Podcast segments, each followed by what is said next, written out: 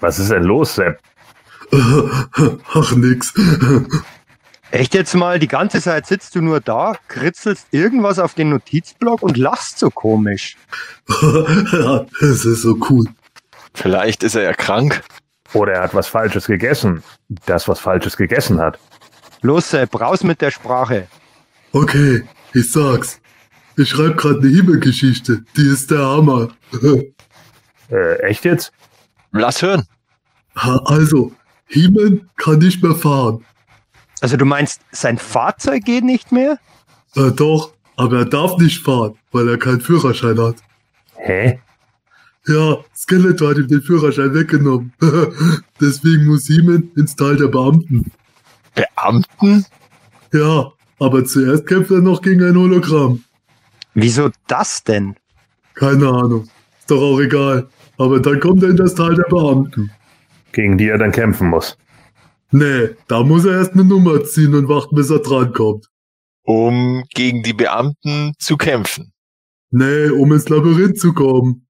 Welches Labyrinth denn schon wieder? Na, das Labyrinth, in dem Stratos verbrennt. Was? Ja, weil sein Volk nicht mehr fliegen kann, weil der Himmel bewölkt ist. Wa was hat denn Aber dann stolpert Himen und knallt an die Hupen der Zauberin. Hupen? Ja, ist recht. Stein ist besser. Also, Himen knallt an die Steine der Zauberin und deswegen schlägt das Herz wieder. um Himmels Willen? Welches Herz? Na, das vom Steingesicht, wo die Axt drin steckt. Alter Sepp, hast du irgendwas genommen? Oder irgendwas eingeworfen? Nee, wieso? Das ist es. Moment. Teufel auch Matthias, was hast du denn da? Der Manuel hat mir mal davon erzählt. Das ist Sepps Medikamentencocktail. Aber das sind ja mindestens... So, Sebastian, Mund auf, Augen zu. Alles klar. 30 verschiedene Tabletten. Und schlucken. Uh, uh, uh, uh, uh. So, geschafft. Wenn das mal gut geht. Sepp? Sepp, hörst du mich? Natürlich höre ich dich. Was für eine dumme Frage. Äh, was guckt ihr denn so? Boah, endlich. Ah ja, so, jetzt ist er wieder normal. Ach, jetzt hört endlich auf. Ich weiß genau, was hier vor sich geht. Ihr wollt mich verarschen. Und die Tabletten sind nur Smarties. Her damit. Nicht, Michael! Du Wahnsinniger, spuck die Pillen wieder aus! Quatsch da. Sucht euch einen anderen De Oh nein. Michael? Sag doch was. Herzlich willkommen zum DHQ-Quartalsbericht. Heute präsentieren wir Ihnen unsere aktuellen Zugriffszahlen, jüngste Auswertungen und Ah ja, ich glaube, das geht schon. Das hemanische Quartett. Präsentiert von planeteternia.de. Heute wird es Äh, heute wird es wirtschaftlich, denn wir blicken auf den jüngsten Quartalsbericht von Mattel. Außerdem nähert sich Snake Mountain mit großen Schritten. daneben haben wir auch noch Zeit, um Ausgabe 4 der Masters Interpart Magazine zu besprechen. Und sogar ein paar Hörerfragen haben es wieder reingeschafft. Das alles und mehr hört ihr jetzt in Folge 191 des Hemänischen Quartetts mit Sebastian aus dem Creative Management, Matthias aus dem News Management. Michael aus dem Content Management Und Gordon aus dem Facility Ma Hey, das ist doch der Hausmeister. Ist das ein Problem? Nee, eigentlich ist das ja auch der Einzige, der hier wirklich arbeitet. ja, dann mal viel Spaß. Das hemanische Quartett. Präsentiert von planeteternia.de. Liebe Hörer, es ist November, die Blätter fallen genauso wie meine Haare und wir haben Winterzeit. Und das ist der perfekte Einstieg für unseren Quartett-Talk. Da muss ich doch mal direkt in die Runde fragen. Michael, dich frage ich zuerst. Wie geht es dir eigentlich mit der Zeitumstellung? Passt dir die Winterzeit oder ist dir die Sommerzeit grundlegend lieber? Mir ist eigentlich die Sommerzeit lieber, weil es ähm, einfach faktisch länger hell ist. Ich mag zwar den Winter schon auch, wenn es dann dunkel ist und draußen schön kalt, drin schön warm, aber ähm, wenn es dann so früh dunkel wird, ähm, ist es irgendwie auch ätzend. Klar, Also würde die Zeit gerne äh, immer auf Sommerzeit gestellt haben. wenn ich mich entscheiden könnte, dann ja, weil es mir einfach lieber ist, wenn es länger hell ist, dann ist im Winter halt äh, länger dunkel in der Früh, aber damit könnte ich durchaus leben. Mhm. Da muss ich zugeben, mir ist die Winterzeit lieber, zumindest was die Uhrzeit betrifft, denn wenn ich jetzt morgens aufwache und es 6 Uhr ist und nicht schon 7 Uhr, dann fühle ich mich wie ein Frühaufsteher, der ich nicht bin. Aber Gordon, wie geht's dir dabei? Äh, mir ist das eigentlich generell vollkommen scheißegal, äh, weil letzten Endes hat das einfach nur was mit Gewohnheit zu tun in meinen Augen. Und wenn irgendwann äh, die EU sich äh, generell mal geeinigt hat, also 2022, was sie jetzt ja durchboxen wollen, dann soll mir das recht sein. Mir ist das vollkommen scheißegal, ob es nun Sommer- oder Winterzeit, weil es macht einen Bock nicht fett. Also es ändert irgendwie nichts. Man hat das früher mal eingeführt, weil man das Tageslicht möglichst effizient nutzen wollte. Das braucht man im Zeitalter von LEDs nicht mehr. Außerdem ist sowieso jeder Scheiß beleuchtet. Also von daher, das hat überhaupt gar keinen Sinn mehr heutzutage. Aber gut, äh, man, man braucht ja immer ein bisschen lange, ne? wenn viele Leute zusammensitzen, dann ich mach lieber Sommer, ich mach lieber Winter. äh. Oh Gott, würfelt einfach, Mann. Mach einen Zufallsgenerator und fertig. Also mich stört's überhaupt nicht. Man hat sich schon dran gewöhnt und ich, ich habe jetzt irgendwie nicht große Umstellungsschwierigkeiten, weil dann ist es halt eine Stunde früher oder später. Also ich find's eigentlich schon ganz nett, dass es, dass durch die Sommerzeit im, eben im Sommer dann dieses längere Tageslicht am Ende des Tages auch ein bisschen länger nutzen kann. Klar ist alles irgendwie künstlich beleuchtet oder man könnte es künstlich beleuchten, aber es ist halt ganz nett, wenn, wenn die Dämmerung ein bisschen später kommt und mal im Winter ist es sowieso dunkel. Da macht es jetzt nicht so viel aus, außer dass es heute in der Früh noch nicht so früh im Jahr stockdunkel ist, wenn man losgeht. Schulkinder zum Beispiel ist das vielleicht ganz praktisch. Aber ja, klar, der energetische Aspekt, das ist ja be belegt, dass das nichts gebracht hat oder marginal ist. Aber ich wüsste nicht, wann da jetzt genau eine, eine Einigung kommen sollte in der EU, weil du hast ja das Problem, dass irgendwie ganz im Westen, die hätten dann, äh, was weiß ich, irgendwie um vier in der Früh würde da die Sonne aufgehen, wenn man jetzt immer auf eine bestimmte Zeit, auf Sommerzeit festlegen würde oder auf, Winter, auf Normalzeit. Ich habe da ja auch gelesen, dass es anscheinend nur in Deutschland ein Riesenthema ist, die Zeitumstellung, weil bei dieser europäischen Volksbefragung da, da haben irgendwie auch zu 80 Prozent Deutsche teilgenommen, weil es anscheinend nur in Deutschland ein Thema ist. Von Rest von Europa interessiert es schlicht und ergreifend nicht, die haben andere Probleme. Dann kann man es ja einfach festlegen, wenn es sowieso keinen interessiert. Ja, aber ist dann wieder kritisch anscheinend. Es hat eine Woche lang einen Vorteil, weil ähm, die Amis, glaube ich, eine Woche später umstellen. Und ich schaue immer Sonntagabends ähm, gerne Football an, also NFL, Red Zone. Und das, das kommt ist dann nicht- eine Stunde früher. Das geht dann schon um sechs los. Sehr gut. Und dann kann ich mir sogar die späten Spiele noch gemütlich anschauen, ohne spät ins Bett zu gehen. Aber das betrifft nur eine Woche. Jetzt komme ich auch erst darauf, warum es mir so schwer fällt, Football mit Begeisterung zu schauen. Wahrscheinlich läuft es einfach zu spät. Ich glaube, da haben wir schon das nächste Smalltalk-Thema Mhm. von Folge 192. Sport auf Eternia. Ja, Das Turnier der Tapferen. Ich, äh, Haut tatsächlich, sie. Hier vielleicht mal zu, wenn wir unsere EHPA-Talkbacks machen. Und oder UK Comics habe ich jetzt ähm, zu dem neuen Spycore Video. Ähm, der ist ja andauernd in irgendwelche Ballspiele involviert. Einmal ist er bei, bei Kickball dabei, da spielen irgendwelche äh, Kinder Kickball und, und er kommt dazwischen. Dann ist irgendwie dann die, dieses Duell zwischen der, der Horde und, und Skeletor. Irgendwie Mhm. Flashball um, um Snake Mountain, glaube ich, oder die Fright Zone, wo ich mir echt gedacht habe, okay. ist ja total unpraktisch beim Speedcore, wenn er da immer seine Ja. Stacheln da. Ja, Das ist der Running Gag wahrscheinlich. total schwachsinnig. Wie muss ich mir das denn dann vorstellen? Äh, Hordak steht vor Snake Mountain Skeletor, ich will deine Festung haben als meine. Und Skeletor kommt raus, haha, da gibt es nur eine Möglichkeit, das auszutragen und hält dann einen Ball in der Hand oder wie?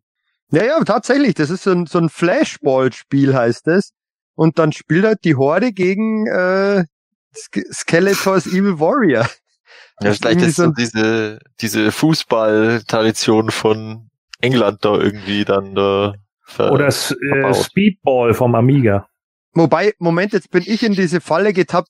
Diese Story ist im US-Magazin, nicht im Ach so. UK-Magazin. Wie wird dann Slime Pit ausgetragen? Machen die dann Tippkick? Das, das, das, das bleibt offen, aber tatsächlich ist Spycore auch andauernd im Slime Pit und wird eingeschleimt. Auf sämtlichen Postern, in Werbespots, immer Spycore. Ausgerechnet Spycore, weil der war sicher beschissen zu reinigen. Oh ja, oh Gott, oh Gott. Ja, okay. Auch Grislow wäre schlimmer gewesen. Aber der ist ja wilde Horde. Vielleicht haben sie Spike aber auch deswegen genommen, weil durch die ganzen Stachel der Schleim am äh, langsamsten an dem runterrinnt. Naja, jetzt, jetzt kommen wir irgendwie total vom Thema ab. Wir waren ja schon fertig mit dem Thema Zeitstellung. Liebe Hörer, bleibt bitte am Ball. Denn jetzt kommen wir tatsächlich mal zu weiteren Masters-Themen, die wir im Gepäck haben. Zunächst einmal haben wir heute vier Fragen bei unserer Q&A dabei und alle vier Fragen kommen vom Facebook vom User Michael. Der hat als erstes uns gefragt, könnt ihr vielleicht auch mal einen Talkback zum Thema Ultimate Battlegrounds machen? Im Prinzip ähm, ist es schon mal denkbar. Ähm, sind ja letztendlich die Masters of the Universe Classics Mini-Comics. Da gab es ja die verschiedenen Battlegrounds, in denen sämtliche Bewohner Eternias teilgenommen haben. Ob es da allerdings so wahnsinnig viel ähm, zu berichten gibt, das ist die große Frage. Die Minicomics wurden ja teilweise schon besprochen.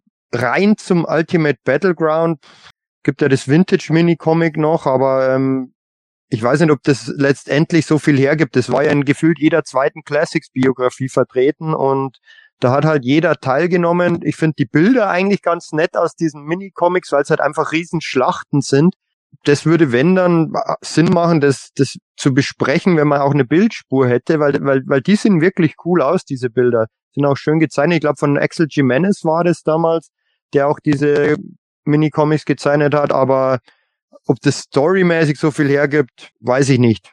Ja. ja, dem würde ich grundlegend zustimmen. Wir haben über die Minicomics schon geredet. Ich glaube, wir haben sogar über nahezu alle davon geredet in früheren Podcast-Folgen und boah, da müssten wir noch mal die Hälfte der Biografie nun für aufdröseln, aber letzten Endes wüsste ich jetzt gar nicht, was man so viel darüber noch besprechen könnte.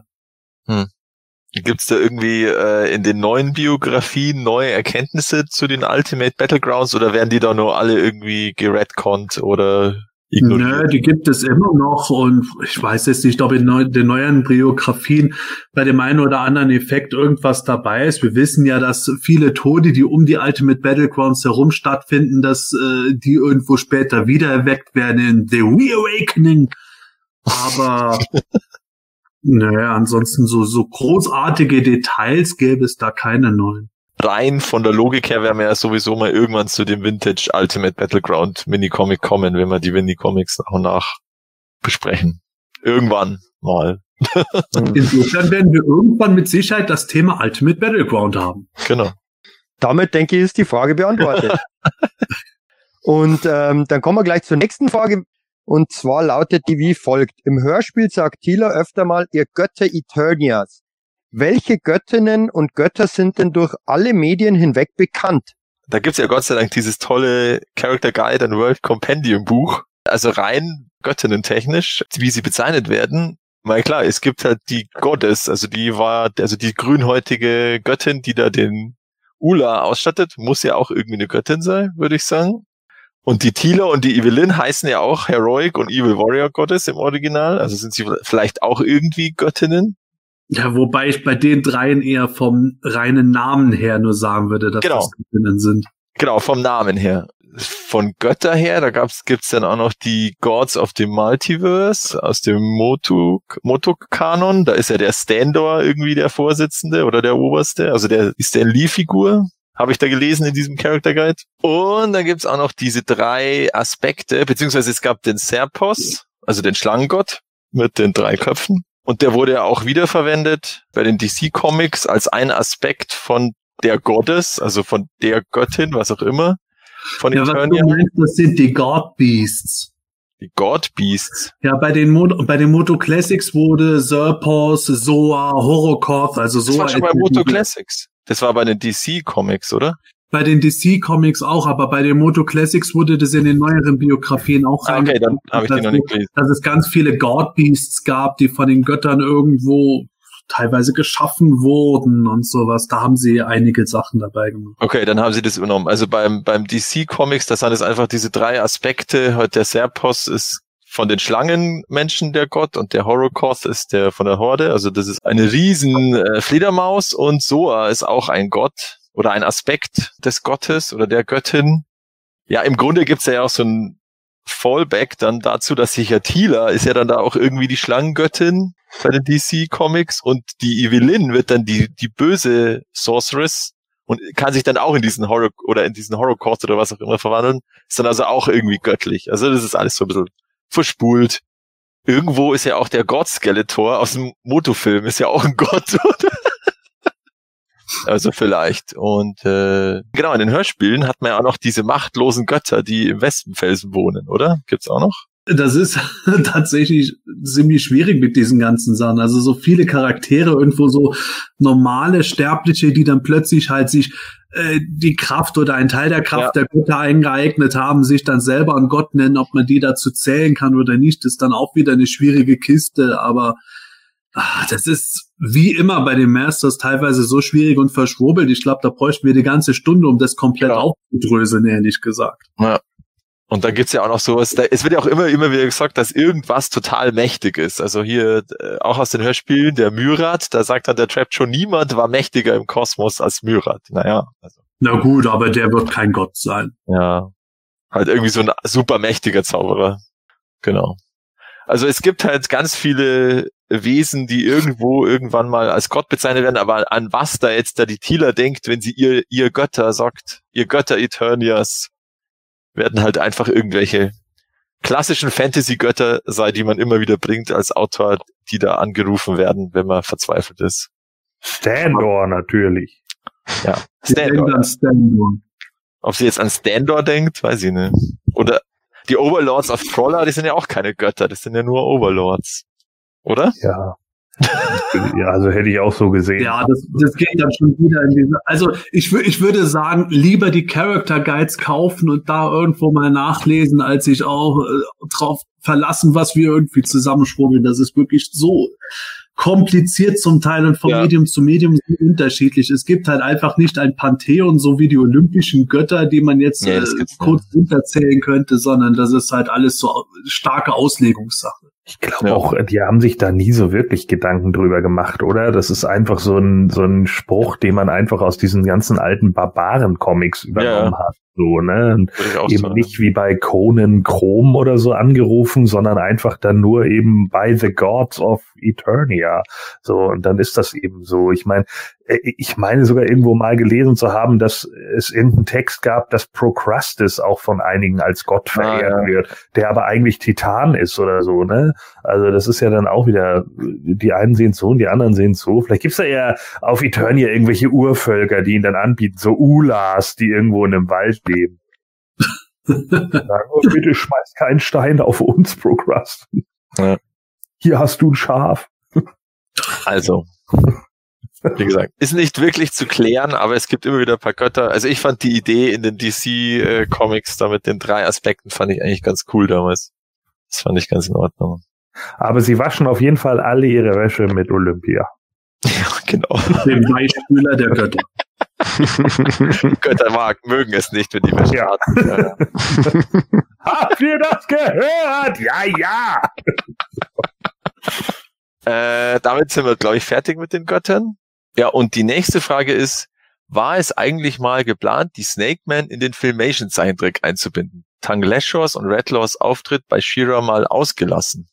Ja, diese beiden Auftritte, die kamen mir vor allem deswegen, weil Tanglesha und Redlaw einfach mit die ersten Schlangenmenschen waren, die überhaupt fertiggestellt waren und dementsprechend im Zeichentrick beworben werden sollten. Dass wir nicht King Hiss, äh, Snakeface und Screeze im Zeichentrick gesehen haben, liegt ja vor allem daran, dass der Zeichentrick schon beendet wurde, bevor das Ganze so weit war, dass man dafür Folgen hätte machen können. Und insofern können wir darauf wetten, wäre der Zeichentrick fortgesetzt worden. Zum einen He-Man, zum anderen Shiva, dann hätten wir auch die übrigen Schlangenmenschen gesehen, genauso wie wir mit Sicherheit dann aus Kerklo mal gesehen hätten oder Moskitor. Aber hat halt nicht sollen sein, weil bei der Himmel-Serie hat man irgendwann gesagt, ach, wir haben jetzt genug Folgen und bei der Shiva-Serie hat man irgendwann gesagt, oh, passt jetzt auch. Ja, so kam das halt. Wurde, wurde die Master-Serie eigentlich abgesetzt wegen äh, zu geringer Quote? Nicht, dass ich wüsste, aber soweit ich mich erinnere, wurde die deswegen eingestellt, weil man gesagt hat, ja, jetzt haben wir so und so viele Folgen produziert, passt. Und dann wurde mit Shiva weitergemacht stattdessen. Na, okay. Ja, aber dann wäre es ja auch nicht so unwahrscheinlich, dass man irgendwann nochmal so die Snake Man, also nehmen wir jetzt mal an, Masters hätte weiter geboomt und das wäre noch weitergegangen. Ne? Das hatten wir ja in einer der vorherigen Quartetts schon mal. Dann, glaube ich, wäre es nicht unwahrscheinlich gewesen, dass man neue Charaktere einfach noch gesehen hätte, auch Squeeze etc., oder? Mit Sicherheit. Äh, Garantiert. Wir haben ja auch Snoutspout oder die Felslinge im Zeichentrick gesehen und das eben auch in der Shiva-Serie, weil Himmel nicht mehr gelaufen ist. Wäre halt nur wahrscheinlich irgendwo nicht so doll geworden, wenn wir jetzt noch eine weitere Shiva-Staffel gesehen hätten und dann wäre mal in einer Folge King Hiss irgendwie rumgerannt, hätte sich verwandeln, das wäre es gewesen. Er wäre dann ganz schön underused gewesen, also für, für einen Lee-Character eigentlich von einer Fraktion, ne, wenn man ihn nur einmal sieht. Ja, natürlich. Und das ist eben die Frage, hätte man diese Fraktion als solche dann wirklich groß im Zeichentrick irgendwo reingebracht oder hätte man das halt wirklich nur wieder über eine Folge abgefrühstückt oder hätte man vielleicht so ab und zu mal eine Folge gehabt, ach ja, da rennen die Schlangenmenschen auch wieder, weil das sind ja eh nur vier Typen und ja, schwierig. sind das nicht fünf? Naja. Je nach ja, aber je nachdem, wie man es nimmt. Am Anfang waren es drei plus Cobra Khan vier. Blast Attack. Das, das wäre vielleicht noch wirklich eine interessante Folge geworden, wo man dann irgendwo was gehabt hätte. Skeletor kommt zusammen mit seinem Roboter Blast Attack und der äh, wird dann von King Hiss umprogrammiert oder mhm. sowas. Ja, da wäre schon noch Potenzial da gewesen. Ja, weil er einfach verwandelt. In, in der Eisbombe. Also, dann äh, die letzte Frage. Äh, und zwar, ich versuche mich privat ein wenig in die Quizzer-Szene einzuarbeiten. Also nicht ich, sondern der Michael über Facebook. Und äh, wie findet ihr es, wenn ich euch mal ein paar Quizfragen zum Thema Master stelle? Einer von euch kann als Quizmaster dienen und die anderen im Quartett müssen dann raten. So, kann man machen. Das wäre vielleicht mal eine Idee zum so ein kurzes Segment, vielleicht mal für so eine Live-Folge, dass, dass die Leute da direkt live mitmachen können, aber ich glaube auch, dass das als in der, in der Podcast-Aufnahme, ob das so spannend ist. Matthias hat so fünf Bücher daneben sich liegen. Moment! Müsste schon irgendwie was wie ein Zeitlimit oder sowas einbauen, ne? Also das ist ja klar. Also man hat maximal irgendwie, was weiß ich, 30 Sekunden oder sowas. Sonst ist es ja auch kein Quiz mehr. Googeln kann sich ja letzten Endes jeder alles. Das, das ist ja Quark. So, ja, warte mal, ähm, ja, hm, ja, hm, fünf Minuten später, ja, hm, ja, hm, das ist ein bisschen langweilig. Ja. Ja, also grundlegend fände ich das irgendwo ganz witzig, aber da müssen wir eher mal gucken, äh, wo wir irgendwo das passend finden, beziehungsweise, liebe Hörer, fändet ihr das überhaupt interessant? Weil was wir lustig finden, muss ja nicht unbedingt auch für den Hörer toll sein. Das Thema hatten wir auch kürzlich mal. Also wenn ihr sowas gerne mal sehen wollt von uns oder beziehungsweise mit uns, dann gebt uns da doch gerne mal Bescheid.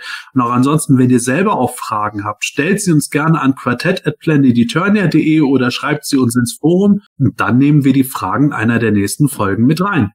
Ja, wir haben es schon im Intro angekündigt, jetzt ist es soweit. Snake Mountain beschäftigt uns wieder einmal. Es gibt eine Neuigkeit, denn Snake Mountain hat schon die ersten Vorbesteller zumindest in den USA erreicht.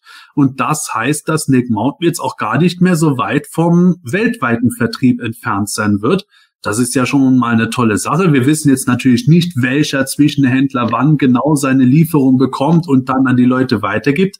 Aber im Moment kann man schon guter Hoffnung sein, dass vielleicht zumindest ein paar Leute hierzulande Snake Mountain noch unterm Weihnachtsbaum haben könnten. Und selbst wenn nicht, dürfte es zumindest nicht mehr bis Mitte nächsten Jahres dauern, bis es da ist. Aber was mich jetzt mal interessieren würde in dieser Runde ist, ihr habt mit Sicherheit alle die Bilder vom ausgepackten Snake Mountain geschaut und habt es vielleicht auch schon zum Teil mitgekriegt. Da gab es jetzt auch Diskussionen, wo die Leute mitunter schon etwas ernüchtert waren darüber, dass die Burg jetzt doch nicht ganz so riesengroß und massiv ausgesehen hat, wie auf manchen Bildern von Brian Flint zuletzt. Ich habe es ehrlich gesagt auch gedacht. Es gibt ein Video, äh, in dem Snake Mountain neben Classics Castle Grayskull zu sehen ist. Und der wirkt schon gar nicht mehr so riesig wie auf diesen Fotos, ähm, auf denen es mal dargestellt wurde. Also ich habe ja Snake Mountain sowieso nicht vorbestellt, weil ich weniger Burgen sammeln und ähm, einfach der Platz auch irgendwo endlich ist. Aber ich muss auch sagen, mich hat jetzt von diesen Bildern her nicht völlig vom Hocker gerissen. Also sieht cool aus, überhaupt keine Frage. Ähm, sind auch richtig coole Details dabei. Am, fast am besten finde ich diese, diese Monster- und Krakenarme, die dann da rauskommen, dieses früher der Aufkleber war. Aber so, so, so generell ähm, kann ich zumindest teilweise verstehen, dass da manche etwas ernüchtert sind. Wobei es natürlich trotzdem cool aussieht, gibt's gar nichts. Also in dem Video ist es ja so, dass der Tisch, auf dem Snake Mountain steht, tatsächlich auch ein bisschen niedriger ist als der, wo Castle Grayskull draufsteht. Also das wird vielleicht ein bisschen verzerrt. Auf einem Video oder auf einem Bild schaut es vielleicht auch nicht ganz so groß aus, wie, wie wenn es eben vor einem steht im Zimmer und man muss einen Platz dafür finden. Was ja definitiv so ist, es ist ja nicht mehr so groß wie dieser ursprüngliche Prototyp von, von Mattel, das ist ja klar.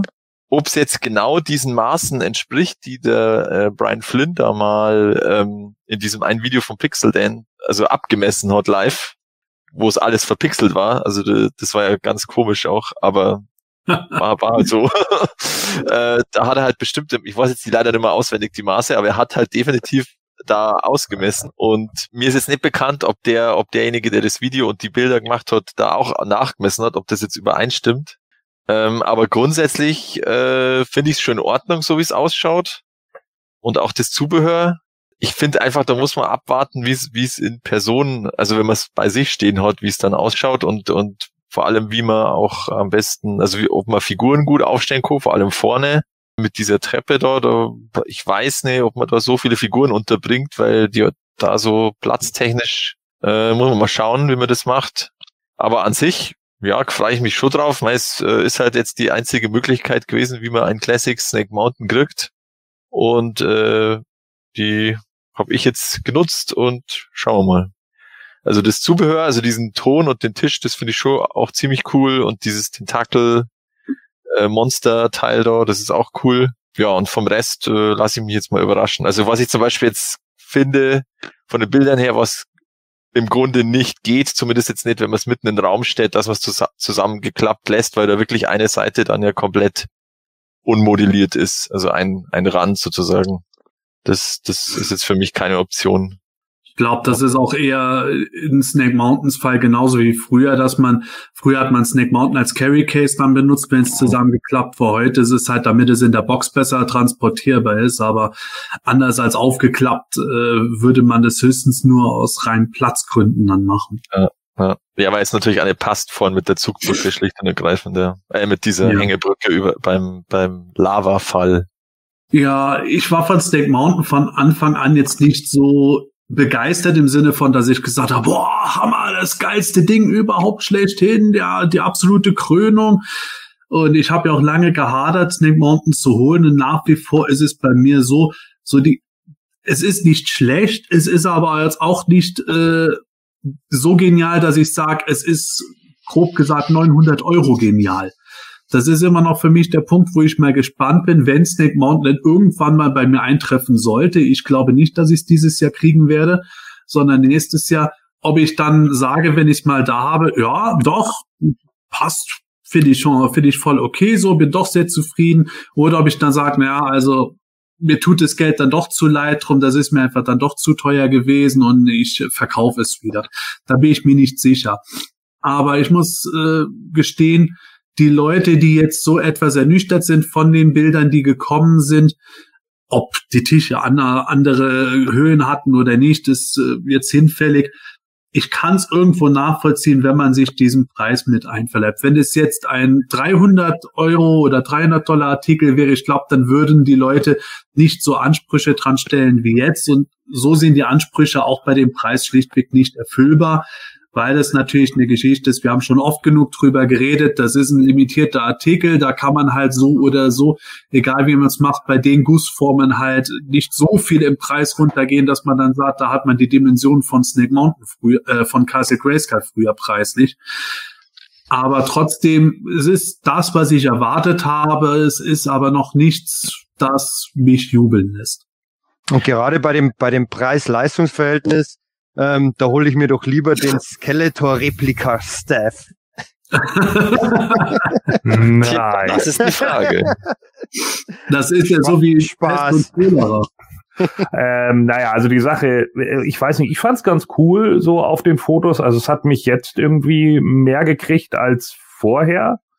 Ähm, fand die, die Optik und so eigentlich ganz interessant, aber was mich immer noch komplett zurückhält, ist einfach der Preis.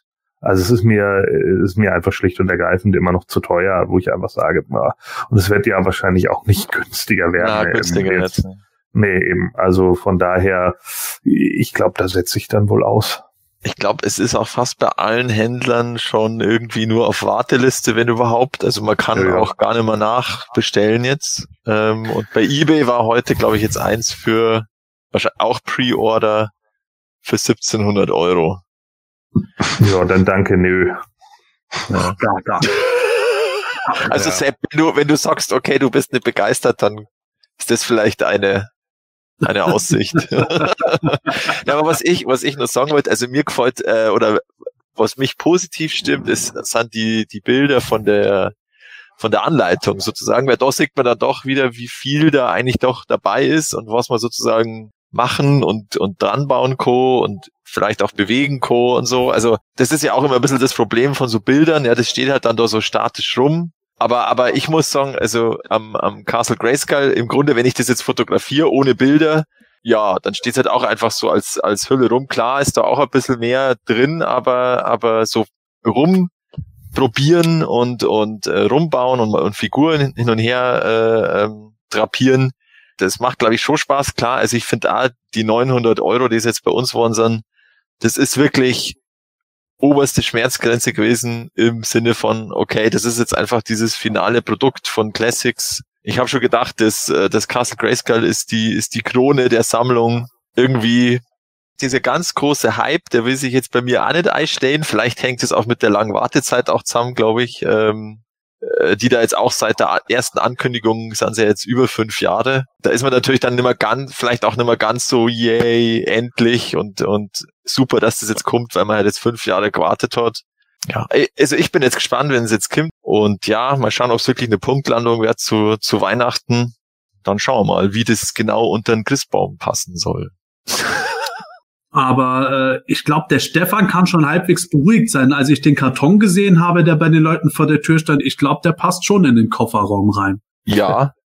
Schaut irgendwie so nach, nach, nach so einer normal großen Paketgröße aus. Es ist jetzt ist nimmer so, man hatte irgendwie den Eindruck, das wird so eine Größe, die, mit der man doch keine Türen durchkommt, aber das scheint jetzt nicht mehr so das Problem zu sein. Da war die Sail Barge, glaube ich, deutlich größer, oder? Vom Karton her. Ja, das ja, habe ich länger. in München gesehen. Die war schon gewaltig. Also die, die war riesig, ja. Schon alleine. Und die Cellbark selber, die ist auch schon, also mein lieber Scholli, die macht was her. Wobei ich auch glaube, dass Snake Mountain was hermachen wird, wenn das erstmal dasteht. Äh, Bilder können nach wie vor täuschen und äh, ich glaube, bei mir ist nur persönlich so dieses Ding, ich hätte gern noch ein bisschen mehr Firlefanz irgendwo dabei, um es so zu bezeichnen. Ja äh, das Moto Origins Grayscale zum Beispiel, wenn ich mir die Außenfassade ansehe, bin ich nicht so komplett weggeflecht. Aber wenn ich mir das Innenleben anschaue, da bin ich schon dann begeistert. Und dann sehe ich Snake Mountain, klar, da gibt es die drei, äh, die Kreaturen in 3D, das ist ganz cool. Es gibt das Fangnetz, es gibt eine Leiter, man kann ihn, man kann äh, den Thron natürlich aufstellen, aber irgendwo glaube ich, dass ich das erstmal vor Augen haben muss und dann die ganzen Funktionen wie die Fallton so austesten muss, um dann irgendwo für mich entscheiden zu können, ist das für mich jetzt, wie ich gerade gesagt habe, genug Firlefanz dabei über ein bloßes Diorama hinaus. Mhm. Es gibt ja noch diese Geistergesichter, die man, glaube ich, draufstecken kann in, in, im Innenleben, ja. oder? Wenn mich nicht alles täuscht. Ja, genau, das sind Einzelteile. Ich, ich freue mich auf alle Fälle auf eure Unboxings, Bilder, Reviews, was auch immer. Und ähm, ich könnte mir schon vorstellen, wenn das ist doch häufig so, wenn man das dann wirklich vor sich stehen hat, dann sieht es schon nochmal anders aus. Ja, und was ich glaube an den Bildern auch ein Problem ist, da sitzt halt jetzt so ein einsamer Skeletor auf seinem Thron. Ähm, und ich glaube, er hat noch, hat er nicht noch eins gemacht mit einem Origins äh, ähm, Man at Arms in den Ketten. Ja. Oder Prince Adam oder so im Classics. Also das, klar, der hat das halt schnell online gestellt, damit das, damit er halt schnell die, die das bei Facebook drin hat und so. Ich, also ich habe bis jetzt keine anderen Bilder gesehen. Also entweder ist das wirklich bis jetzt der einzige oder halt der einzige, ähm, also der einzige, der es bekommen hat oder der einzige, der Bilder online gestellt hat. Aber wenn du das jetzt alles vollstellst, also halbwegs systematisch mit mit Figuren, dann schaut das glaube ich schon ziemlich cool aus und und äh, Doc freue ich mich halt drauf, weil das mache ich ja beim Castle Grayskull auch andauernd, dass ich das umstelle und dann wieder die Bösen Gut, beim Snake Mountain, klar, da kommen wir dann hier die äh, die letzten Hörspiele nachspulen und dann von den Helden erobern lassen. Bei Grayskull hattest du natürlich auch für den, ja, für das Innenleben noch so einen mehrteiligen Boden, den du einsetzen konntest. Das stimmt macht natürlich. Da noch ein bisschen was her. Das Mhm. gibt es bei Snake Mountain nicht. Vielleicht ist das auch so ein Faktor. Das stimmt, ja. Ja. Aber ja, Michael, ich gebe dir recht, äh, das wird interessant, wenn die Sachen mal bei uns sind und wir machen dann jeder für sich dann Unboxings und so. Ich kann mir auch gut vorstellen, falls Ja. ich überhaupt ein Video davon machen sollte, was äh, im Moment noch gar nicht sicher ist, dass ich dann da stehe und da so, boah, guckt euch das an, ist ja hammer geil und sowas. Und dann so, ja, du hast doch vorher gesagt, du findest das nicht. Ja, man, man mag auch an die Diskussion letztes Jahr über die Origins erinnern. Also das ist ja auch, das war auch letztes Jahr so, ja, hm, äh, da fängt schon wieder von vorn los und wir wissen ja, wie es gerade ist.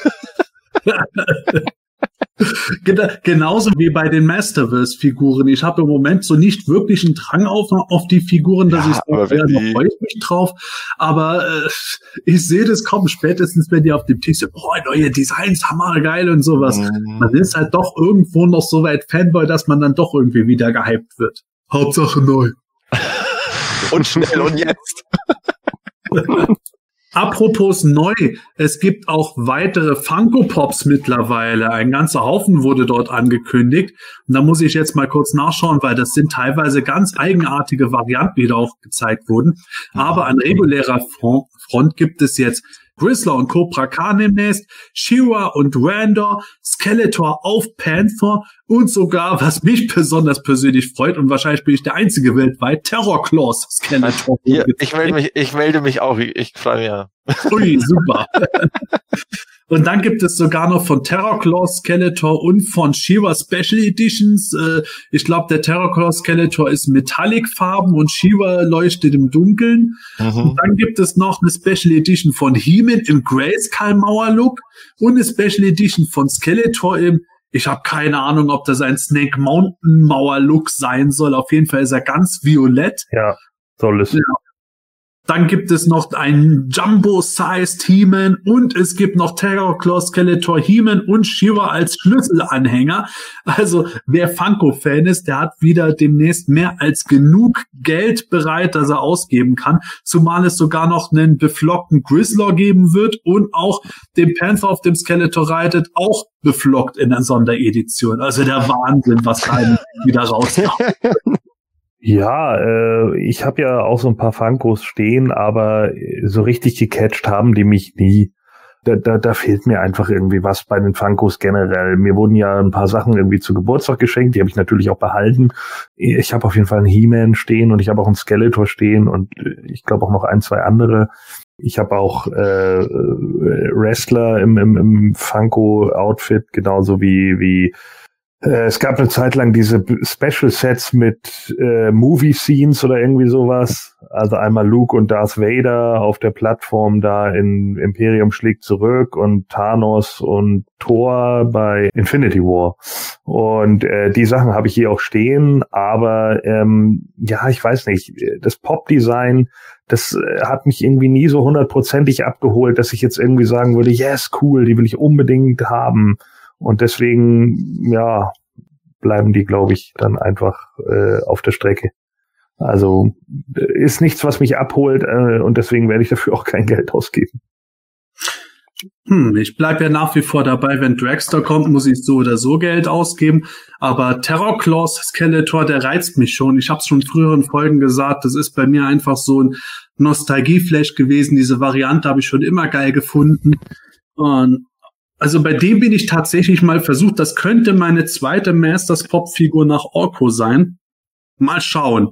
Also ich habe mir jetzt schon die ähm, den Grizzlor und den Kopakan Shearer und Terraclaws äh, Skeletor habe ich jetzt so schon vorbestellt. Den Randor, den finde ich halt so, ich bin jetzt war jetzt nie der größte Randor-Fan und der ist jetzt auch als Pop. Nein, das ist halt so ein König. Aber den brauche ich jetzt nicht unbedingt. Aber die, die, die Monster-Charaktere und Terraclaws ähm, Skeletor finde ich super. Äh, ob ich jetzt dieses Super Special Editions da irgendwie äh, groß ob ich den groß nachjage, weiß ich noch nicht. Also den Flocked Grizzler, mei, das liegt ja nahe, dass man das macht und und ähm, Flocked Panther, aber den, ich finde halt so diese Ride-Katzen, also Pop-Ride-Katzen, die Äh, auch der Battlecat, das hat mich schon nicht gereizt, das lasse ich auch weg. Ähm, ja, mal schauen, ob, ob ich mir diesen lilanen Skeletor, wenn es den, wenn's den halbwegs normal gibt, vielleicht den noch. Aber also da habe ich jetzt noch nichts erfahren, wo es den in Europa gibt. Also Funko Europe, die haben ja so einen eigenen Twitter-Account oder eigene Social Media Accounts. Die haben auch die Bilder von diesen Special Editions eben getwittert. Also es muss sie dann irgendwo regulär in Europa geben. Aber ich habe jetzt noch nirgends gesehen, wo. Die sind immer ein bisschen zurückhaltend, dass sie das verraten. Oder dauert vielleicht, bis sie da irgendwelche Deals haben mit irgendwelchen, äh, was weiß ich, Läden, GameStop oder dann wieder, dann sind sie wieder wo bei UK irgendwo. Ja, aber ich find's cool, dass es weitergeht und ja, also so wie es ausschaut, ist, ist da ein Dragster nicht mehr weit. Apropos GameStop, gibt es überhaupt irgendwelche Masters of the Universe Sachen hier bei GameStop in deutschen Läden? Jetzt ist da mal irgendwas gefunden worden, außer eben dem Slime Pit He-Man? Ich glaube auch, dass das nur dieser Slime Pit He-Man eben war, weil ich habe auch schon öfters mal in die GameStops reingeguckt, aber ich habe noch nie einen Funko Pop, außer wie gesagt diesen, diesen Slime Pit He-Man da, ähm, bei GameStop gefunden. Warum auch immer. Da haben wir ja Letz letztens auch schon mal drüber gesprochen dass die reihenweise diese Funkos drin haben, aber irgendwie nie was von Masters of the Universe, was, was schade ist. Weil das eben ja. war, glaube ich, damals beim Ninja und so, die, die, das wären diese Artikel, die man vielleicht so mal mitnehmen würde, wenn man mal dran, dran wäre. In, in einem habe ich einen Stinkor gefunden. Okay. Und äh, aber nicht mitgenommen, weil ja, ja. Der wäre was, der wäre gut. Der war ja so ein Exclusive, der wäre schon was wert. Ja, ich glaube, der war auch teurer als die hm. anderen mhm. Funkos, die da standen. Also weiß nicht, ob da irgendjemand aus dem Shop dann gesagt hat, ja, den ja. kaufen wir jetzt mal oder was ja. weiß ich nicht was. Und äh, was war denn da noch? Kann sein, dass es ein Battle Armor Skeletor oder so war. Theoretisch sollte es diesen äh, diesen Super Size Beastman, der ja ein New York Comic Con Voll Convention, was auch immer, exclusive war, den sollte es in Deutschland beim GameStop geben, aber ich war schon ewig nimmer beim GameStop jetzt auch pandemiebedingt, war ich schon ewig nimmer in München und äh, darum weiß ich es nicht, ob es den in Läden gibt. Ich habe so das Gefühl, dass die meisten GameStop-Filialen auch zu klein sind, um die Supersized-Sachen da zu haben. Zumindest sehe ich ganz selten Supersized äh, Funko Pops mhm. bei GameStop. Eher bei Müller mal die ein oder andere oder bei Smith Toys. Da gab es auch mal Exclusives bei Müller in Deutschland. Wenn wir schon bei den Läden sind, bei Saturn ähm, am Stachus gab's, gibt's unten im Unterbereich auch ähm, haufenweise Funko Pops. Hängt wahrscheinlich vom Laden ein bisschen ab, wie groß der ist und was die dann für Sortiment sich anschaffen. Die okay. haben unten eine relativ große Abteilung mit Filmen und, und auch wirklich so Statuen teilweise und ja, eben auch, auch Funko Pops. Aber um jetzt nochmal auf diese Funko Pops, die jetzt da released oder vorgestellt worden sind, zurückzukommen, also ich glaube, bei mir wird es auch der zweite Funko Pop werden, den ich habe, ähm, neben dem Webster, und zwar der Cobra Khan, weil das ist einfach einer meiner Lieblingscharaktere und der sieht echt, finde ich, ganz gut aus. Aber, aber grundsätzlich kann ich mit denen ja wenig anfangen, mit den, mit den Funko Pops. Ja, dann kommen wir mal zu etwas, mit dem zumindest ich etwas mehr anfangen kann als mit vielen Funko-Sachen, nämlich den Fields of Eternia Artikeln. Da soll ja schon im November, also diesem Monat, die Kickstarter-Kampagne endlich für das Brettspiel starten, das eben mit Miniaturfiguren der Masters ausgestattet ist. Wir hatten schon mal darüber erzählt, He-Man auf Battlecat war der erste exklusive Vorartikel, den man schon bestellen konnte. Wir haben mittlerweile auf unserem YouTube-Kanal auch sowohl ein Unboxing drin, als auch eine Anleitung, wie man den bemalen kann. Von einem guten Kollegen von mir wurde das gemacht mit der Bemalung. Und der freut sich jetzt auch schon drauf, denn Skeletor auf Panther ist vorbestellbar und wird im November ausgeliefert. Da werde ich meine Exemplar eben auch wieder zum Bemalen geben. Ich bin sehr gespannt. Ich versuche das immer ein bisschen im Classic-Stil zu machen. Matthias, du machst da ja auch schon eine Bestellung für andere Fans auch mit gerade. Das heißt, du bist voll mit drin. Ja, genau. Ich bin voll mit drin. Ähm, ja, ich freue mich auf den. Ich finde, dass der, also von diesen Bildern dort, das sind ja wahrscheinlich 3D-Renderings, schaut der sehr gut aus. Und anscheinend geht der auch schon ganz gut, weil der ist schon, also jetzt zum Zeitpunkt unserer Aufnahme ist er jetzt von seinen 2000 Exemplaren schon auf fast 1000 runter. Das ging beim He-Man deutlich langsamer. Also Skeletor ist da wohl beliebter. Ist das so die Warhammer-Größe? die auf den Reittieren, also der He-Man und der Skeletor, die sind so 55 Millimeter groß und die normale Figurengröße wird mit 32 Millimeter angegeben. Also ich denke schon, dass das so ungefähr diese Ja, äh, Tabletop-Größe ist, ja. wahrscheinlich ist deswegen Skeletor so beliebt, weil man ihn einfach auch als äh, ja typische Skelett-Warrior, Magier, wie auch immer dann nehmen kann für für genau diese Sachen. Ne? Wahrscheinlich schon, ja, genau. Aber diese Figuren braucht man nicht, um das Spiel dann zu spielen. Die sind dann schon, oder? Die sind dann schon nochmal in dem Spiel selbst auch dabei in einer anderen Version. Ja, genau. Also He-Man und Skeletor werden regulär in dem Spiel mit drin sein. Und äh, diese Versionen auf ihren Reittieren, die haben dann halt so eine Sammelkarte dabei, mit der man im Spiel dann so einen extra Boost bekommt. Ich glaube, die bewegen sich dann schneller auf den Reittieren. Genau, man hat schon Bewegungsbonus und Kampfbonus hat man auch. Also es ist im Grunde Pay to Win. Ja, toll. Ja, aber ich kaufe jetzt beide, also kann ich dann in meinem Spiel, falls ich einen Spielpartner finde, äh, kann dann der andere das auch haben und dann hat jeder, jeder den Vorteil. Sonst müssen wir das mal organisieren, Matthias. Mein Kollege hat auch schon ganz interessiert gefragt, ja, mit dem Spiel, ob ich vorhabe, das mal auszuprobieren. Vielleicht können wir uns da mal mit mehreren Leuten irgendwo zusammenrotten zum PE-Dinner, wenn mal wieder äh, Corona-mäßig und so, das alles in trockenen Tüchern ist. Ja. Und dann äh, machen wir das. Oder wir machen das auf digitale Live-Schalte. Da war doch auch bei der Pow- PowerCon irgendwo so ein Live-Spiel, was gar nicht so interessant zuzugucken war. Ja, das war dieses, dieses äh, digitale Pen-and-Paper-Rollenspiel und das war ein bisschen seltsam, ja, das war komisch. Ich glaube, da kriegen wir schon mehr Action rein, wenn wir Ja. diese Skills of Eternia spielen. Ja, da müssen wir, also wenn wir es dann machen, dann müssen wir halt unsere Spielbretter dann immer aufeinander abstimmen, dass halt, dass man für alle Züge immer alles mitmacht, aber das, vielleicht geht es ja. Aber wenn wir Glück haben, äh, dauert es ja eh noch länger, bis das rauskommt, weil wenn jetzt die Kickstarter-Aktion äh, im November ist, also erfahrungsgemäß kann das schon immer ein Jahr dauern, bis dann sowas rauskommt. Nach einer. Kickstarter-Aktion.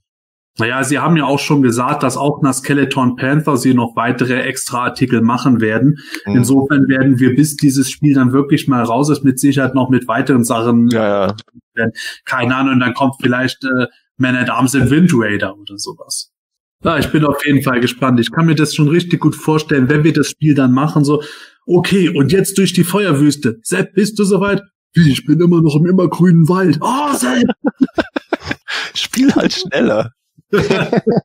Oh, Dann kommen wir ganz schnell zu unserem größeren News-Thema heute. Ja, wir haben ja auch nicht lang genug über die anderen Sachen geredet, aber wir hatten es schon eingangs gehabt. Es gab einen Conference Call zum dritten Quartal bei Mattel. Und dort gab es einige interessante Informationen, nämlich unter anderem, dass, hey, pass auf, Gordon, der Masters Kinofilm ist nach wie vor geplant von Mindblowing. Was ich aber auch interessant fand, war, äh, dass Mattel zum einen schon gesagt hat, also sie haben jetzt sich nicht groß direkt dafür darüber geäußert, aber es scheint zumindest, dass die Moto Origins jetzt nicht so schlecht bisher gelaufen sind und vor allen Dingen, sie werden als Sammler-Toyline beschrieben. Darüber, glaube ich, reden wir besser nicht. das, das haben wir schon ausgiebig über diese Toyline gehabt. Aber das wirklich Interessante für mich war, dass äh, gesagt wurde, der große Masters Relaunch, den haben sie für 2021 geplant. Das würde also heißen, das, was wir jetzt erst von Mattel seit letztem Jahr gesehen haben, ist mehr oder minder das Vorgeplänkel.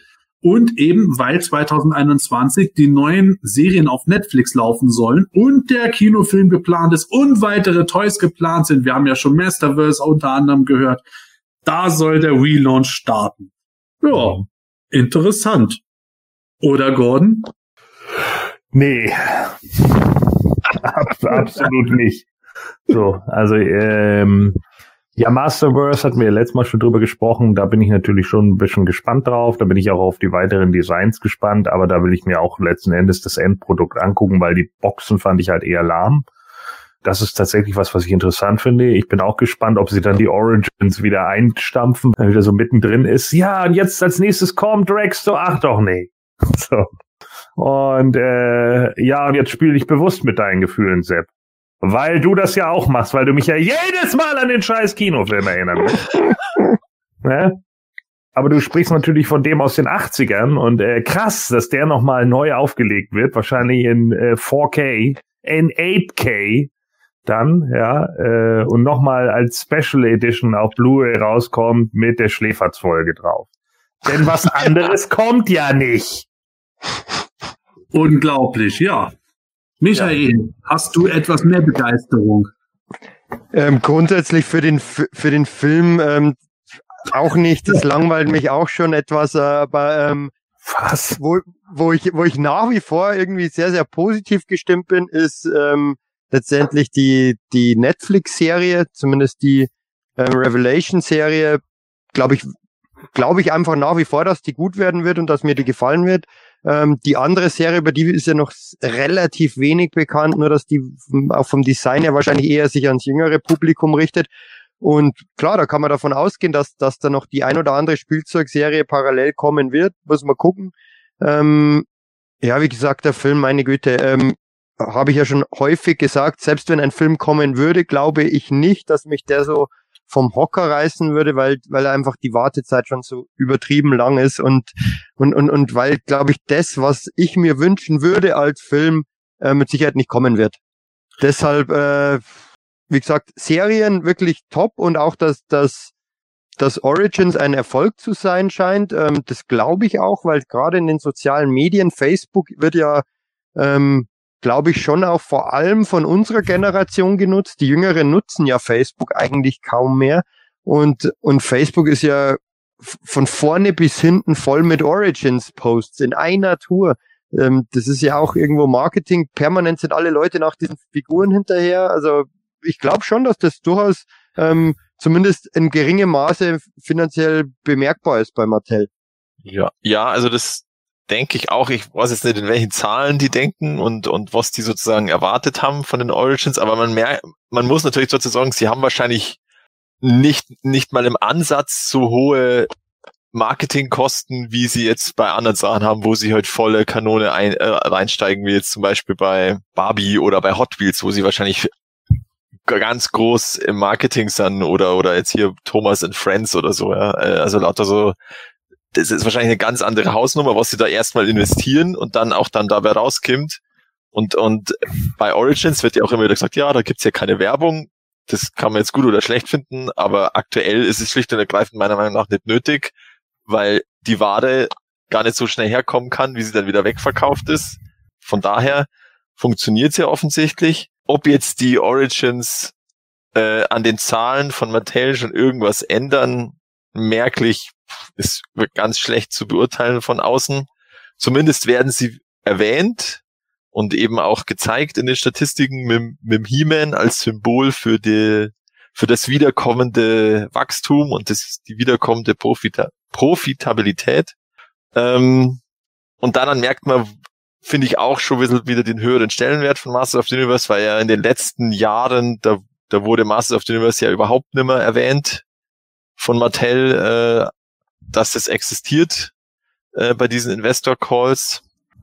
Ähm, und darum, ja, also mit diesem großen Relaunch, dass der erst 2021 ist, das ist natürlich ist nachvollziehbar, dass da, weil da ja erst die Serien kämen und und da ja dann auch in den USA diese Walmart-Exklusivität endet und dann kann man es volle Kanone überall rausbringen, eben mit paar einzelnen gesetzten Exclusives, wie jetzt dem geflockten Pantor oder dem diesem Tupac da, ähm, Kronis und äh, was war's noch, Keldor.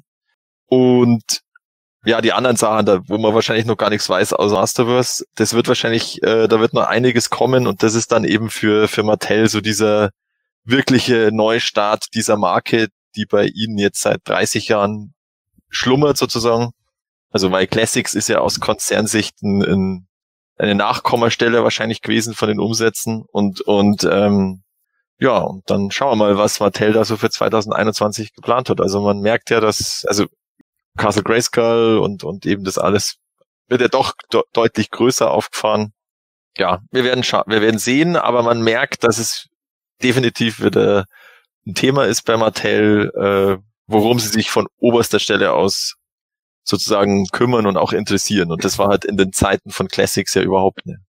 Ja, ich denke auch einfach so, wie, wie du ja gerade gesagt hast, ne, Hot Wheels oder Barbie oder wie auch immer, das sind halt einfach immer noch ganz andere, Ja, das also, sind ganz andere Dimensionen, ne? Also da, da sind die einfach nicht ansatzweise so. Und wenn du überlegst, dass man in, in äh, Teddy-Läden gibt es Hot Wheels Autos in der Grabbelbox, so. Die sind überall so weit verbreitet, die gibt es überall. So, und das kannst du einfach mit den Origins überhaupt nicht vergleichen. Also da, da, da sind die einfach nicht. Und wenn sie jetzt natürlich einen Relaunch starten, dann bin ich natürlich auch gespannt, was sie sich davon tatsächlich erhoffen. Also wo, wo, wo sie das wirklich ansetzen. Denn ich kann mir auch nicht vorstellen, dass irgendjemand bei Mattel sitzt und dann sagt, ja, das wird unsere dritte Marke nach Hot Wheels und Barbie. Also ich glaube kaum, dass irgendeiner von denen so optimistisch ist, was das angehen wird. Die werden das auch erstmal antesten. Klar werden äh, solche Abteilungen sind immer erstmal enthusiastisch, weil sie sich selber ja auch verkaufen müssen. Ne? Da hängen ja auch Arbeitsplätze dran. So, natürlich relaunchen wir das. Das wird super, weil ich das mache. Behalte bitte meinen Job. So, ja, und wenn es denn doch nichts wird, ja, dann äh, geht Scott Knightley halt zu Jack's Pacific. So, ne, das ist eben genau der Punkt. Also ich, ich äh, will ja das nicht schmälern. Wie gesagt, ich bin auch gespannt darauf, aber ich glaube, ich halte da die, die, diese Begeisterungsflamme erstmal ein bisschen so auf Sparflamme. Was Matthias vorhin noch gesagt hat, das ist ein guter Punkt noch gewesen, was äh, gerade das Thema Origins und Werbung betrifft. Wir haben jetzt tatsächlich die erste deutsche Masters of the Universe Origins Werbung in einem Werbeprospekt gesehen. Ich glaube, es war Fedes oder Fedes. Idee und Spiel. Fedes war's, glaube ich, ja. Und jetzt wird alles gut. Ja, man, man, man merkt auch die Kreativität, die da drin steckt, ist in diesem Bild. Ja, die haben, die, die haben echt die Bilder einfach auf die Seite gesetzt. Unglaublich. Ja. Und Masters of the Universe Originale drüber geschrieben. Einfach mal, einfach mal, nicht einmal wörtlich, sondern richtig falsch übersetzt. aber, aber, aber ich wette, jeder einzelne Smith-Mitarbeiter in ganz Deutschland kennt die Masters of the Universe jetzt.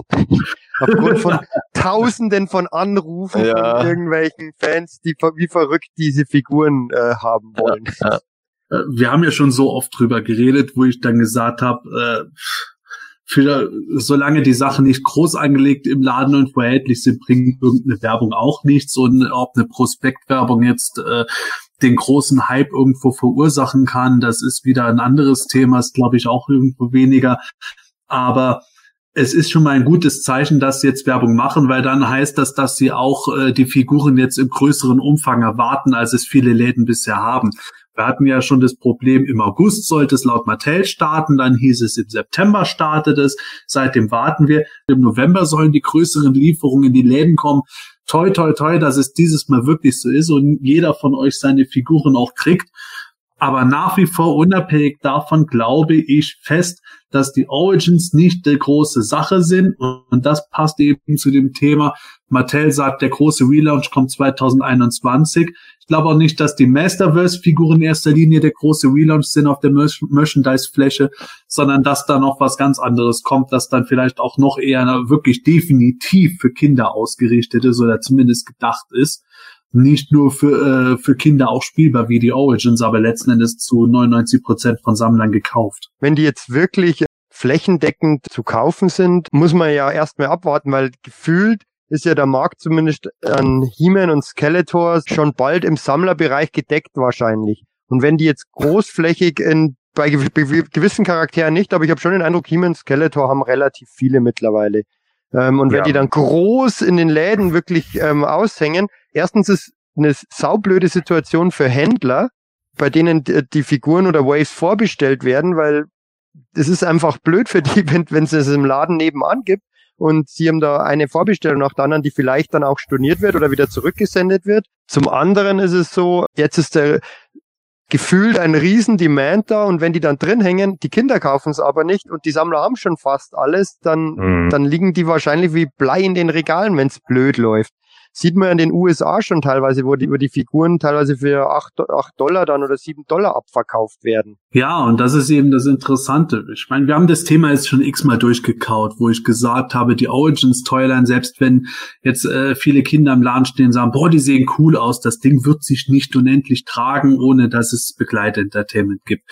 Wenn jetzt aber eine Netflix-Serie kommt, von den bisherigen Teasern, die wir gesehen haben, sieht das anders aus als die Origins-Figuren. Und warum sollte man auch die 80er Jahre Designs so ungeupdatet äh, denen hinwerfen, wenn man da auch äh, einen großen Relaunch machen will, die wirklich abholen will. Weswegen ich dann halt auch irgendwo sage, äh, das Thema kann durchaus schnell gerade in Deutschland auf eine Endlichkeit treffen. Bei den Amis wird es auch interessant sein, wenn jetzt nicht nur Walmart, sondern auch äh, Target und Co. die Sachen anbieten, Amazon etc. pipapo.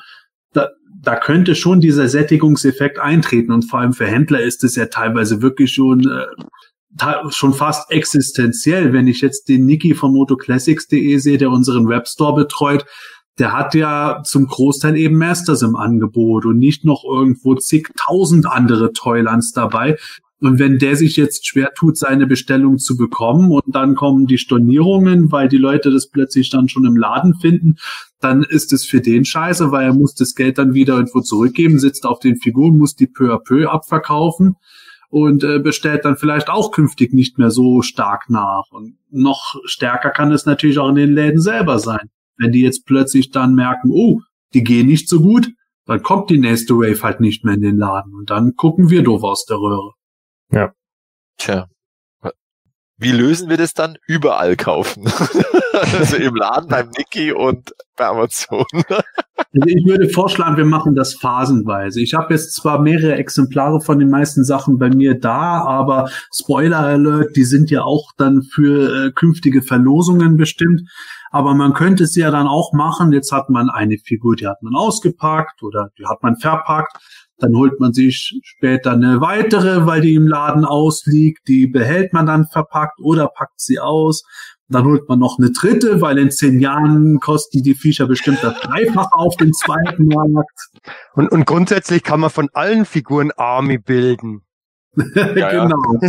Es gibt ja Und die das- Beastman. das Beste ist, das Beste ist, wenn man alle Figuren kauft und die peu à peu immer für den PE Weihnachtskalender spendet. Ja, das stimmt. Also schauen wir mal, wie es sieht, wie es aussieht. Das klingt jetzt alles ein bisschen äh, wie ein Downer, aber gucken wir mal. Es klingt zumindest vom Mattel her schon mal nicht schlecht. Gordon hat absolut recht. Die müssen natürlich auch die Werbetrommel rühren. Da geht es ja auch um Aktiendepots etc. Aber nichtsdestotrotz gucken wir mal, was 2021 kommt. Zumindest zwei Serien sind geplant und wenn die dann auch noch gut sind, dann haben wir wieder was zu reden. So, wir betrachten es jetzt realistisch. Äh, wir haben zwar alle Bock, aber wir sind jetzt nicht overhyped. So, wir betrachten es einfach realistisch und, und äh, schätzen halt das Für und das Wider ab. Und warum denn auch nicht? So, man muss ja auch nicht die ganze Zeit nur da sitzen und sagen, nee, das wird das Geilste der Welt und der Kinofilm kommt auf jeden Fall, weil das ist ja unrealistisch. Interessanterweise habe ich vor einigen Wochen ein Gespräch mit jemandem gehabt, der äh, tatsächlich äh, in die Richtung gekommen ist, ja, wenn man das die ganze Zeit sagt, dann und dann wird es ja auch wahr, wo ich dann gesagt habe, das- kann, du kannst sagen, was du willst, es wird trotzdem der realistische Fall eintreten, aber ja. Ja. das ist wieder was anderes. Aber man, man muss schon auch sagen, das haben wir ja vorher schon gehabt, ja, wie, wie wir letztes Jahr über die Origins teilweise so eben jetzt auch nicht so optimistisch geredet haben und dann, wie es sich jetzt dieses Jahr entwickelt hat.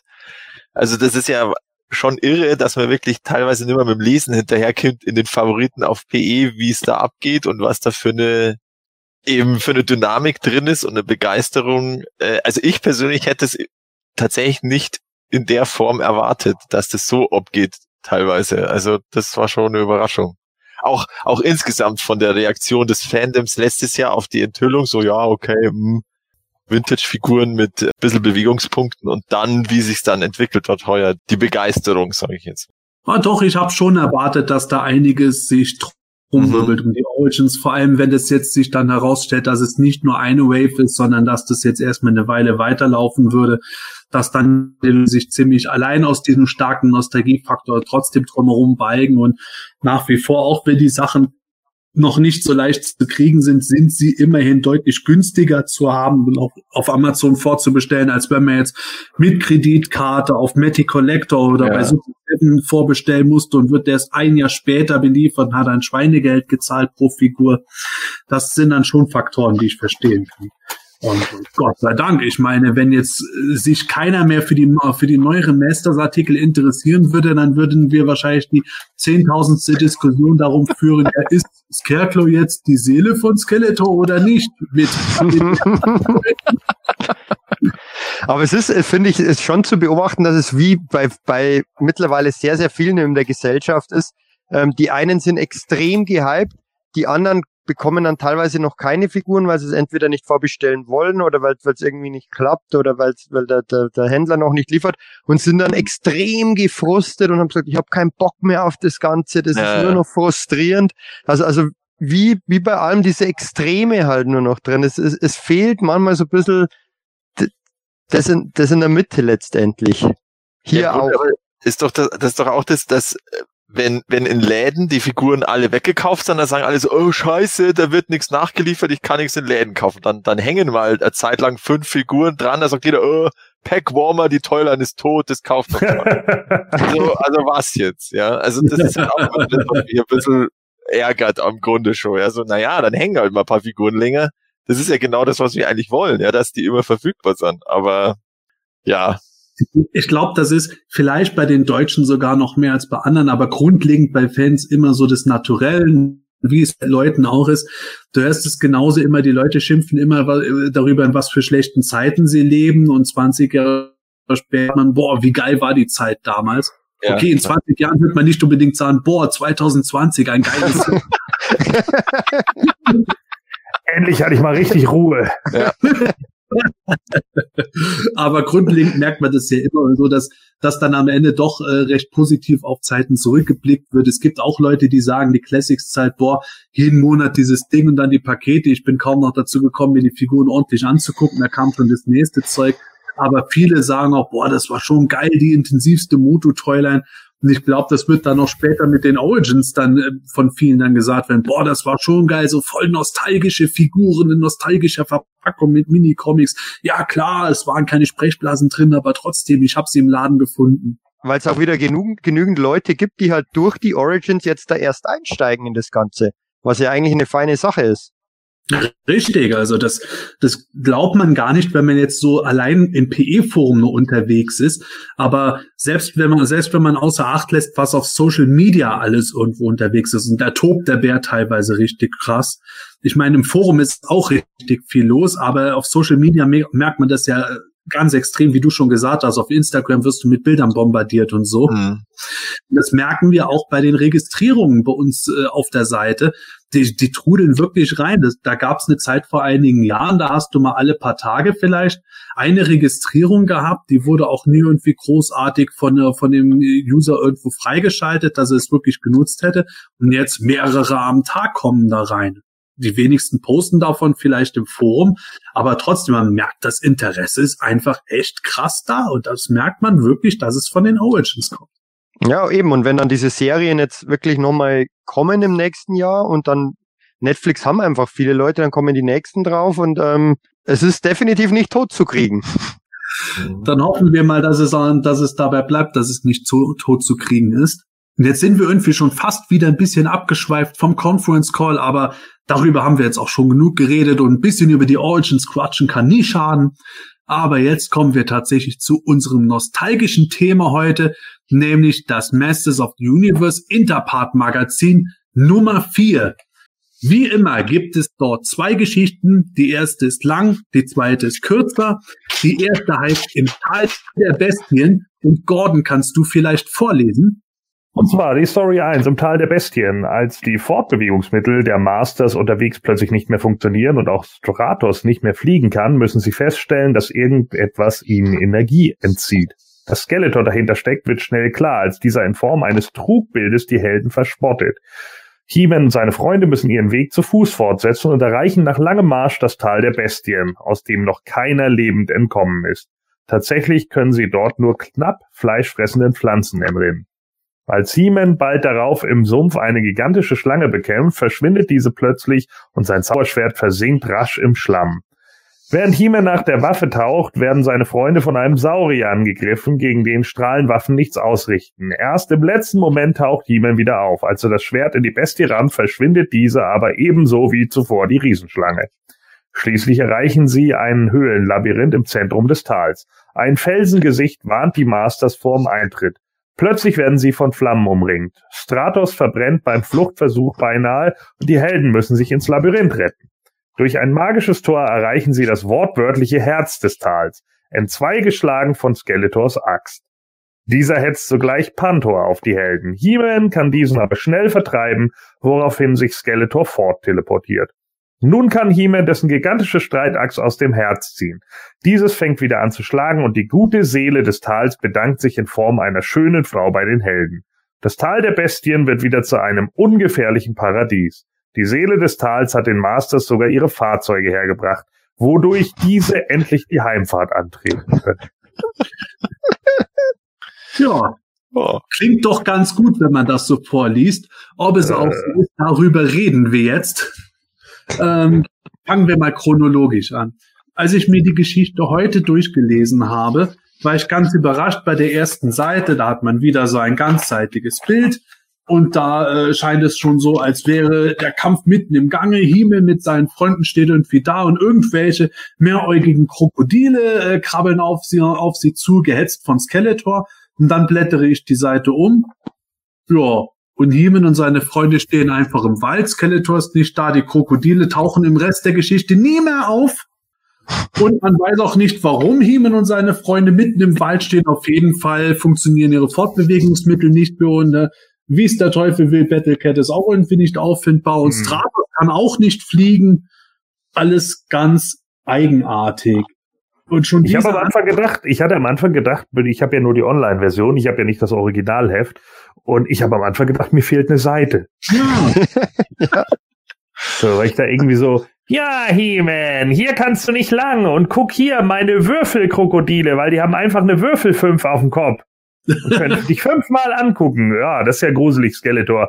Naja, dann gehen wir mal ein paar Schritte zurück. Hier hinter uns ist ja der Wald. So, Leute, jetzt sind wir hier im Wald und Skeletor interessiert uns gar nicht mehr und die Krokodile auch nicht. Was machen wir denn jetzt? Ja, dann äh, gehen wir mal ins Tal der Bestien. Ja, aber da ist noch nie jemand Leben rausgekommen. Ja, lass trotzdem reingehen. Okay, tschüss. Also ich habe auch dann äh, zurückgeblättert zu, die, zu den vorherigen Ausgaben, ob da irgendwie bei irgendwie eine, bei einer Geschichte das Ende irgendwie dazu passt, Mhm. aber tatsächlich nicht. Also weil das vor allem der Spruch mit dem, dass der Battle Battlecat immer noch vermisst wird, der passt zu nix, weil er ist eigentlich an, bei keiner Geschichte am Ende wird er vermisst. Ich frage mich wirklich, ob bei dieser Geschichte am Anfang irgendwas letzten Endes vom Drehbuch von Hari oder Drehbuch vom Skript von Wilfrieda Hari weggeschnitten wurde, weil sie gesagt haben, oh, wir brauchen mehr Zeit, um kurz darauf den Dragon Walker zu bewerben. Keine Ahnung. Ja, vielleicht, also haben sie mit Sicherheit irgendwie genutzt, um irgendwie ähm, Spannung aufzubauen oder irgendwie dann ähm, sieht ja bedrohlich aus, aber also der Zusammenhang ist echt äh, ist einfach nicht vorhanden. Es ist, ich weiß nicht, was da was da passiert ist. Ähm, Also, also die- Schriftrolle da auf dem ersten Bild, die, die sah, die bezieht sich schon irgendwie auf Ausgabe drei und dass die, dass die Energien von Castle Grayskull so durcheinander waren. Das war ja in Ausgabe drei. Aber, aber es, das, was dann da passiert, das passt nicht zum Ende. ja, mit diesen Krokodilen, wie der Gordon auch schon gesagt hat, äh, die, die tauchen halt nicht wieder auf. Genau. Und Battlecat war nie, war nie vermisst. also, keine Ahnung. Ja, ist schon eigenartig. Vor allem die letzte Geschichte äh, aus Ausgabe 3, wenn man da die Hauptgeschichte nimmt, da ging es ja auch darum, äh, dass sie diesen Negativfilmen platt gemacht haben und Stratos ist irgendwo gar nicht auffindbar und also, also die, die Verknüpfung zur letzten Geschichte ist auch irgendwo nicht da. Es ist wirklich, als würde eine Seite komplett was? fehlen. Und du Genau. stehst einfach drin und denkst dir, hä, wa, was ist denn jetzt? Ist, ist Battlecat von den Krokodilen gefressen worden? Was ist da Ja. los? Ja, vielleicht, vielleicht hätte da wirklich noch ein, noch ein anderes Comic zwischendrin kommen sollen. Es wurde dann wieder verworfen und dann ging es halt einfach so weiter. Zeichnung war schon gemacht für das Comic. Ist ja Oder eine durchaus möglich. Ja, eine Seite irgendwie. Oder, oder eine Seite, ja. So nach dem Muster Logik, egal. So ungefähr, ja. Ja, aber das hatten Aber- wir doch in Ausgabe 3 auch schon. Also da gab es ja auch so ein, zwei Panels, wo man sich irgendwie gedacht hat, ja, okay, das äh, mit diesen Fledermaus, Katzen, Tiger, Viechern da, die auch irgendwie überhaupt nicht richtig in die Story passten und wo ich auch manchmal das Gefühl hatte, obwohl es derselbe Zeichner war, dass er da so ein bisschen anders noch den Zeichenstil hatte. Und vielleicht war das ja hier auch so. Der hat einfach schon so ein paar Sachen vorgezeichnet, hey, das könnten wir doch irgendwann mal in der Geschichte irgendwie verbrauchen oder sonst was. Oder irgendeine Idee gehabt, die man dann verworfen hat. Und dann hat er halt gesagt, ja, komm, lass uns das doch nicht wegtun. So, das ist ein gutes Bild. Und dann wird halt gesagt, ja, dann packen wir das hier vorne hin und machen dann einfach ein anderes Textfenster zu. Ja, okay. Naja, kann gut sein. Ich meine, der Start dann später bei der Geschichte ist ja eigentlich für, für Werbezwecke gar nicht schlecht. Die Fahrzeuge gehen immer. In diesem Zusammenhang kann man natürlich gleich ein paar Fahrzeuge präsentieren. Wobei ich mich gewundert habe, dass da nicht noch mehr Fahrzeuge im Bild sind. Man sieht ja wirklich nur einen abgeschnittenen Wind Raider und halt den Road Tripper.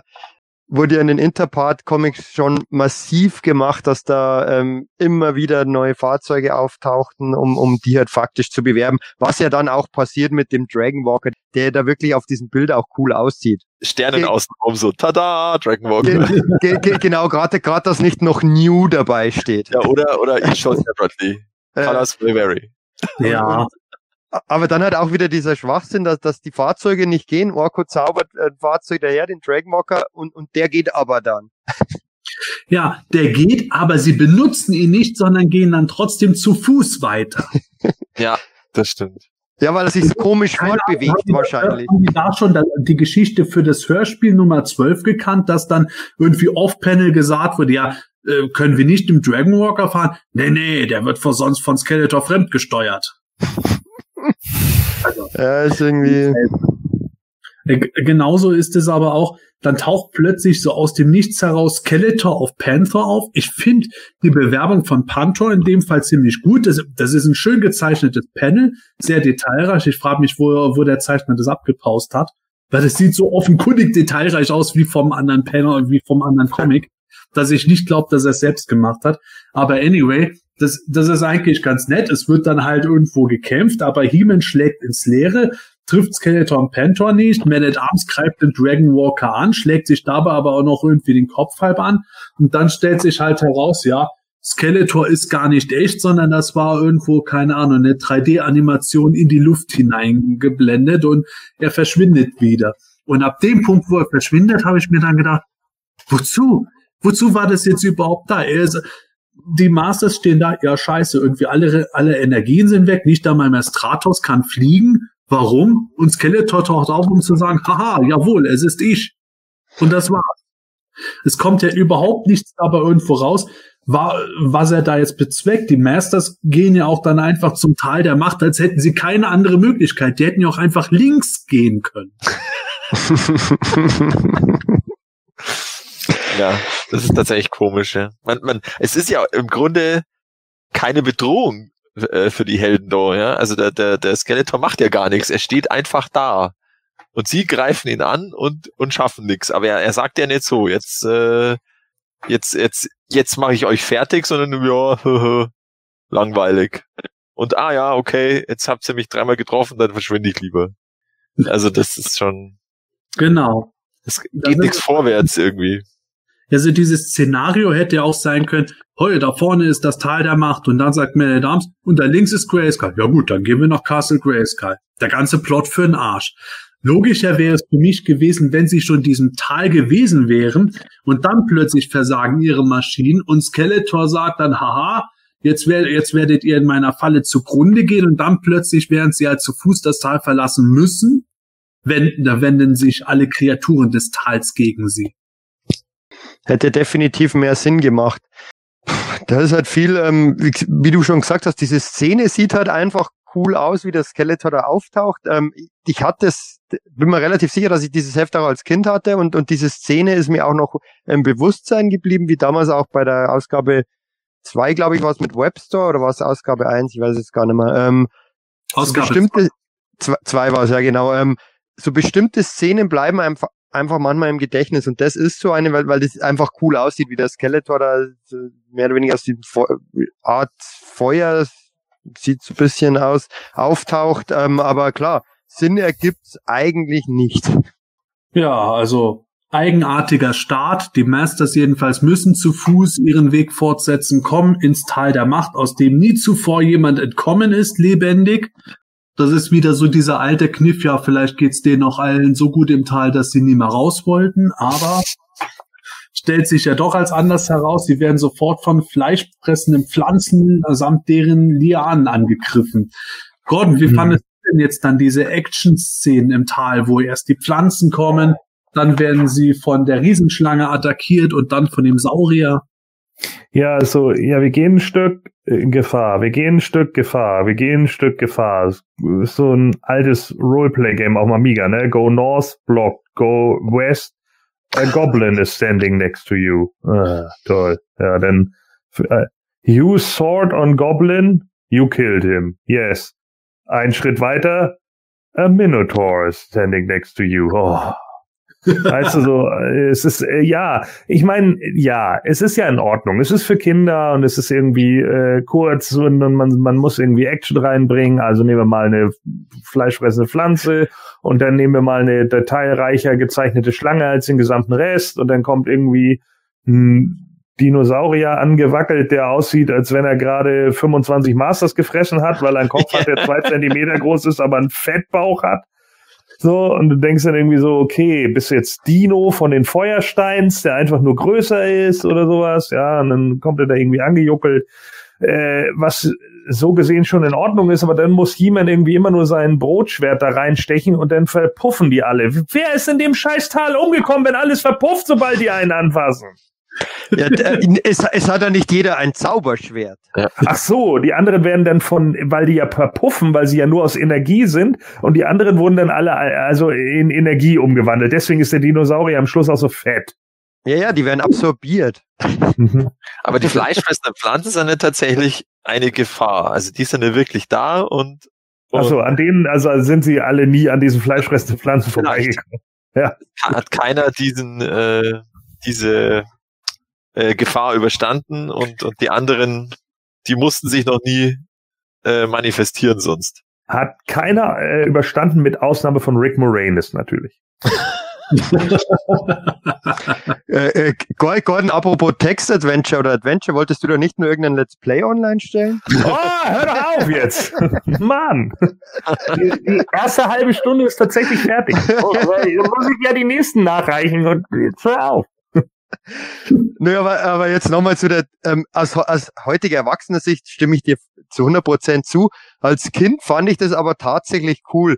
Ähm, erste Gefahr, ja, die wird besiegt, nächste Gefahr und, und ich fand Dinosaurier cool, ich fand äh, Monsterwesen cool, also ähm, ja, fleischfressende Pflanzen auch etwas, aber nicht so, aber ähm, ich, ich fand es als Kind gut. Ähm, jetzt ist es natürlich relativ witzlos.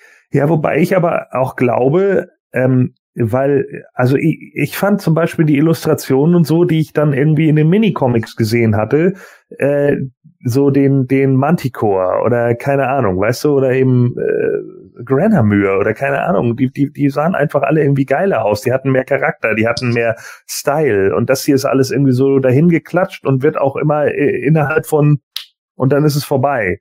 Oh ja, da kommt ein Dinosaurier, oh, durch den schießen wir durch, oh, puff, tot. Okay. Ja, ich meine, klar, ich verstehe, warum das so gemacht wird. Ne? Es soll viel Action sein und ja, He-Man ist eben toll und, und kann alle verkloppen und äh, bla, aber ich, es ist halt einfach nur so klack, klack, klack, klack. Wir gehen da die Station, da kommt einer Station, da kommt einer Station, da kommt einer. Und dann sind wir endlich mal bei einem Punkt, den ich ganz interessant fand, äh, sprechenden Höhlen. ähm, um noch vor den sprechenden Höhlen was abzuschicken. Auch die Schlange und der Saurier sehen für mich wieder aus, als wären sie von woanders her. Als wären sie aus irgendwelchen Conan-Comics von Marvel aus den 70er Jahren her abgepaust worden oder zumindest sehr stark inspiriert worden. Ähm, weil die, die Schlingpflanzen, die fleischfressenden Schlingpflanzen, die sind die einzigen, die nicht so irgendwo diese, schwer zu sagen, diese Konturierung und Schattierung haben wie die anderen Kreaturen. Vielleicht kommt daher irgendwo äh, diese, dieser eigenartige Flow der Geschichte. Aber ich stimme ansonsten Michael zu. Ich finde das jetzt so per se eigentlich auch ganz gut. Klar, sie kommen von Gefahr zu Gefahr zu Gefahr. Und dabei ist dann, dann das Eigenartige, dass zumindest die zwei Kreaturen halt verschwinden, sobald Himmel sein Schwert reinrammt. Das ist schon ein Rätsel für sich. Es wirkt nur irgendwo wenn man jetzt den gesamten Kontext der Geschichte sieht, als wäre das irgendwo vollkommen witzlos gewesen. Es hätten auch tatsächliche Kreaturen sein können und nicht nur irgendwelche Illusionen, weil es kommt nie irgendwie raus, warum überhaupt diese Sachen aus Energie bestehen. Es, es ist einfach so, weil das Tal böse ist. Ja, wahrscheinlich auch, weil man einfach wieder kein Blut zeigen darf wegen Kindercomic und hast du nicht gesehen. Ne? Ich meine, Götze, der, äh, der Zeichner da, der hat ja nun über Jahre hinweg äh, immer so für Franchises gearbeitet, hat ja, soweit ich weiß, auch irgendwie Heidi und Sesamstraße und allen möglichen Kram gemacht äh, in den 70ern und 80ern. Also kann es natürlich auch sein, dass es irgendwie damit zusammenhängt. Er war halt einfach dafür da, so Kindercartoons zu machen und fertig und da darfst du dann sowas nicht darstellen. Und ja, es ist natürlich durchaus möglich, dass er dann andere Sachen eben wie Conan auch gesehen hat und von da dann halt die Schlangen und die, die Dinosaurier halt äh, übernommen hat, zumindest so im Stil ungefähr, ein bisschen verändert, damit es da dann kein Copyright Infringement gibt. Aber seien wir ehrlich, als wenn Marvel auf Interpart Comics in Deutschland geguckt hätte zu der Zeit. Aber das ist ein guter Punkt mit äh, der, sagen wir mal, Jugendbegrenzung beziehungsweise Jugendfreiheit, dass das natürlich der Grund sein kann, warum das immer Energiesachen sein sollen, so wie es im Zeichenträger auch oft dann Roboter sein mussten. Ja. Die zerdeppert wurden. Ja, wobei der He-Man ja wirklich ähm, jedem sofort sein Schwert reinsteckt. Das wird, das wird in, im, im, im Zeichentrick nicht passieren. Na, Außer Tila, die es gerne hätte. äh, ich meine natürlich ja. Ach ja. Ja, und ich meine, diese, diese ganze Zensur, die wir hier letzten Endes da erlebt haben in den 80ern, die hat sich noch bis in die 90er hin fortgezogen. Ne? Ich meine, viele werden sich noch an Super Nintendo-Spiele oder sonst irgendwie was erinnern, wie Probotector oder so, ne? die auf dem ursprünglichen Spiel Contra basierten. Und da durften es dann nur Cyborgs sein, weil du halt keine Menschen erschießen darfst. Oder sogar der erste Command Conquer, ich glaube sogar auch noch der zweite und dritte, die hatten das noch, ne? dass es keine Menschen, sondern Cyborgs sein müssen ja. und bla. Also ja, ist dann eben so, wie es ist. Ich meine, heute hat man dann Model Combat 11, wo man dann äh, komplett en Detail sieht, wie die, die Zunge rausgerissen wird. Und da heißt es dann plötzlich jetzt von der USK, ja, das ist ja so übertrieben, das ist ja unrealistisch. Was? Was ja das, das tatsächliche Argument der Macher beim ersten Model Combat schon waren. Es wäre so übertrieben, dass es keiner ernst nimmt. Ja. Ja. Sah aber damals ja, anders aus. Da, damals mhm. als in Deutschland, äh, da war halt die, äh, die Prüferriege damals noch nicht aufgewachsen selber mit Videospielen und darum Richtig. waren die dann noch etwas empfindlicher. Genau. Ja. Genau. Da kriegte der Amiga Joker damals noch einen bösen Brief von der BPJS, weil sie bei Mortal Kombat 2 geschrieben haben auf dem Amiga, schlag zu, bevor die BPJS es tut. Und er kriegte die bösen Brief und hat in der, im Folge Amiga Joker hatte er dann auf der ersten Titelseite so eine, so eine ganz in Blut unterlaufende Seite. Ja, wir müssen jetzt mal ein ernstes Wörtchen mit euch reden. Hat das auch komplett ernst genommen, voll gut. Ja, voll gut ist äh, vielleicht auch das Höhlenlabyrinth. Ich weiß es nicht. Auf jeden Fall, dort landen die Masters im Tal der Macht. Das ist jetzt schon ungefähr im Zentrum des Tals. Da kommen sie plötzlich vor Höhlen, die gemacht sind wie steinerne, klappende Mäuler. Und ja, wir hatten schon mal einen sprechenden Berg und jetzt äh, spricht die Höhle zu den Masters und sagt ihnen, ja, ihr solltet umkehren, haltet ein, kehrt zurück. Himmel sagt, auch wieso sollten wir? In dem Moment treten Flammen auf, die aber genau so brennen, dass die Masters keinen anderen Weg haben als ins Höhlenlabyrinth hinein, vor dem sie gewarnt wurden. ja, also ich, ich fand es ganz interessant, dass die Höhle zumindest He-Man kennt. Ne? Sie sagt ja gleich stärkster der Starken. Also Ne, es kann auch sein, dass er ihn anguckt, oh, das ist ein Bodybuilder, ne? Okay, der muss ja der Stärkste sein. Aber äh, das glaube ich eher weniger. Also das ist, das, das finde ich immer ganz interessant, so wenn man in solche Sachen, das könnte man auch nochmal irgendwie so mit, mit einbauen in so ein Fag oder sowas, ne? Da gibt's dann irgendwie Höhlen und die haben halt, äh, wissen halt viel über alles Mögliche, so weil sie mit dem gesamten Planeten verbunden sind oder so. Magisch. Was ich dann wieder ein bisschen schwach fand, war dann halt eher äh, das Labyrinth an sich da heißt es denn, ja, wir kommen in ein Labyrinth, wir werden von den Flammen da reingetrieben. Ja, und eigentlich gehen wir nur geradeaus. Und dann sind wir da. Ja, das war der Trick des Labyrinths, nicht nach rechts und links zu gehen. Haha. Ihr Tausendsasser. So. Ah, Aber ist es denn vielleicht sogar so, dass äh, die Stimme, die aus diesem Mund, aus dieser Höhle kommt, dass die vom Skeletor ist? Also dass der quasi, dass der sozusagen warnt der weiß ganz genau, wenn er He-Man vor etwas warnt, dann sagt er, ach, das ist mir, ist doch wurscht, da gehen wir so, da gehen wir so und so rein. ah, das wäre mir zu intelligent gedacht dafür, Okay. für dieses Comic. Tut mir leid, das glaube ich nicht. Ich Vor allen Dingen, ich warne dich und dann se- setze ich aber Flammen ein. Und wer hat denn dann die Flammen bestellt?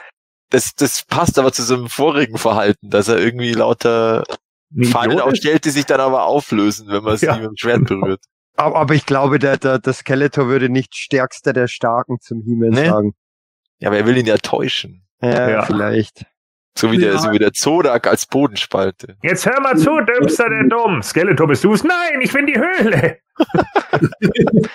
Der, ähm, der, der dümmste der Dummen ist ja hier eindeutig Stratos, der, der Ja. Vogelmensch mit Federn, der, der sich dann in die Flammen stürzt. Ja, Ah, da irre. liegen, wie wir am Anfang der Geschichte erfahren haben. Äh, unglaublich, unglaublich. Weil Ja. Der Zauberer. Stratos, was ist mit dir los? Ich muss hier durch. He-Man. Dreht einfach komplett durch, weil Feuer da ist. Ja, was ich so irre finde, dass, dass sie sich für diese Szene entschieden haben, dass sie sie als Doppelseite machen. Also, dass dann der Ja. Stratos da durch diese Flammen läuft, ist ein Riesenpanel. Ja. Ähm, also, keine Ahnung, da hätte man sich dann doch vielleicht was anderes auszuerkennen. Eine coolere Szene als, als diesen, äh, die Flucht oder was das auch immer ist oder, oder der Wahnsinn, weil da sagt ja dann auch der, Ja. ähm, Man at Arms, er ist völlig übergeschnappt. Stratos, der Pyrophobiker hier. Strat Stratos dreht völlig durch. Den Und in, Rad. jedem dritten Panel hat He-Man auch irgendwie den Mund weit offen und guckt irgendwie so er, erregt, ne? So. Ja. Jedes Mal, nein! Ihr Trottel, was macht ihr denn? Das hat immerhin eine schöne Dramatik, weil er wirklich Feuer fängt äh, Ja. und dann im letzten Moment gerettet wird, nachdem er sich die Federn versenkt hat. Auch wenn er in den darauffolgenden Bildern absolut unversehrt aussieht. Aber äh, als Erwachsener stelle ich mir auch vor, nach, nach diesem doppelseitigen Panel, äh, wenn He-Man Stratos äh, am Jetpack zurückgezogen hätte und dann so, Stratos, flatsch, Stratos, flatsch, Stratos. Äh, He-Man, mir geht's schon wieder, aua, gut, aua, hör doch, aua, auf. Ah, Warte mal, ich habe hier hinten noch zwei Feuerlöscher drin, He-Man. Das wäre so eine Erhapa-Geschichte gewesen. Ähm, In den Comics wären sie mit Snoutspot drin gewesen, der Flammenring hätte sie umzingelt und dann Snoutspot, alles klar. ähm, Sepp, apropos Jetpack, in diesem einen Panel, in dem ähm, die, die, ähm, die Masters hier gegen diesen Dinosaurier kämpfen, hat der Stratus hinten kein Jetpack. Er hat vorne Oh. die Striemen und hinten ähm, ist er, hat er einfach sein Gefieder. Stimmt. Ja, ist, mir, stimmt, ist, genau. mir, ist mir jetzt auch zum ersten Mal aufgefallen, weil danach hat er zumindest vorne die Rüstung, aber die end, scheint hinten zu enden. Dann, Nee, ist, nee. dann, ist, sein- dann ist sein Brustgurt in diesem Fall in Wirklichkeit nur eine täuschend echte Tätowierung. Nö, nö, später, später sieht man ihn wieder, sehe ich Mhm. gerade, aber, aber halt ohne Jetpack. Deswegen kann er vielleicht nicht fliegen. Aber du bist doch ein Vogelmensch. Ja, Dieses teuflische Tal. Ist nur Show. Ich bin ein Vogelmensch nicht, weil ich fliegen kann, sondern weil ich Vögel, egal.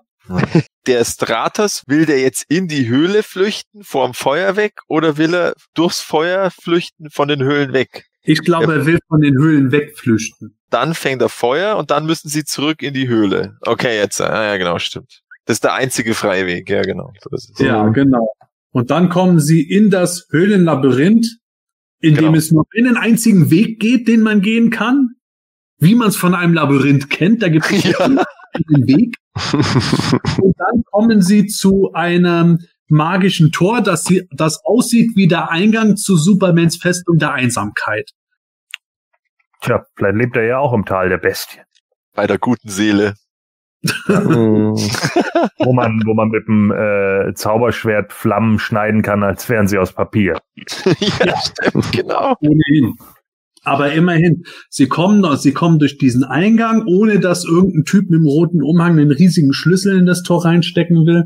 Und da kommen sie eben in einen Saal, wo sie tatsächlich endlich der wahre Skeletor mit Pantor, diesmal ohne Sattel, erwartet. Und im Hintergrund sieht man ein gigantisches Herz, dem eine ebenso gigantische Streitaxt drin steckt, die Skeletor in das Herz geschlagen hat. auf Seite 20 unten ist auch wieder dieses Gesicht von ihm, dieses schreiende, erschrockene Gesicht, äh, wo dann auch irgendwie, aber das ist doch Skeletor!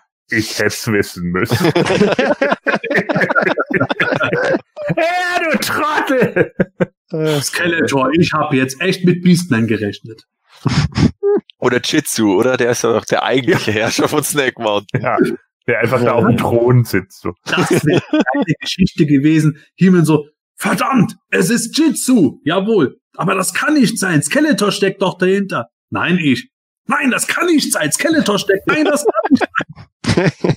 Also sie sind jetzt eher in diesem Saal drin. Sie finden da, sie finden dieses Herz, äh, wodurch sie automatisch scheinbar wissen, dass jetzt äh, in diesem Zentrum der Macht das Herz irgendwo ausschlaggebend ist.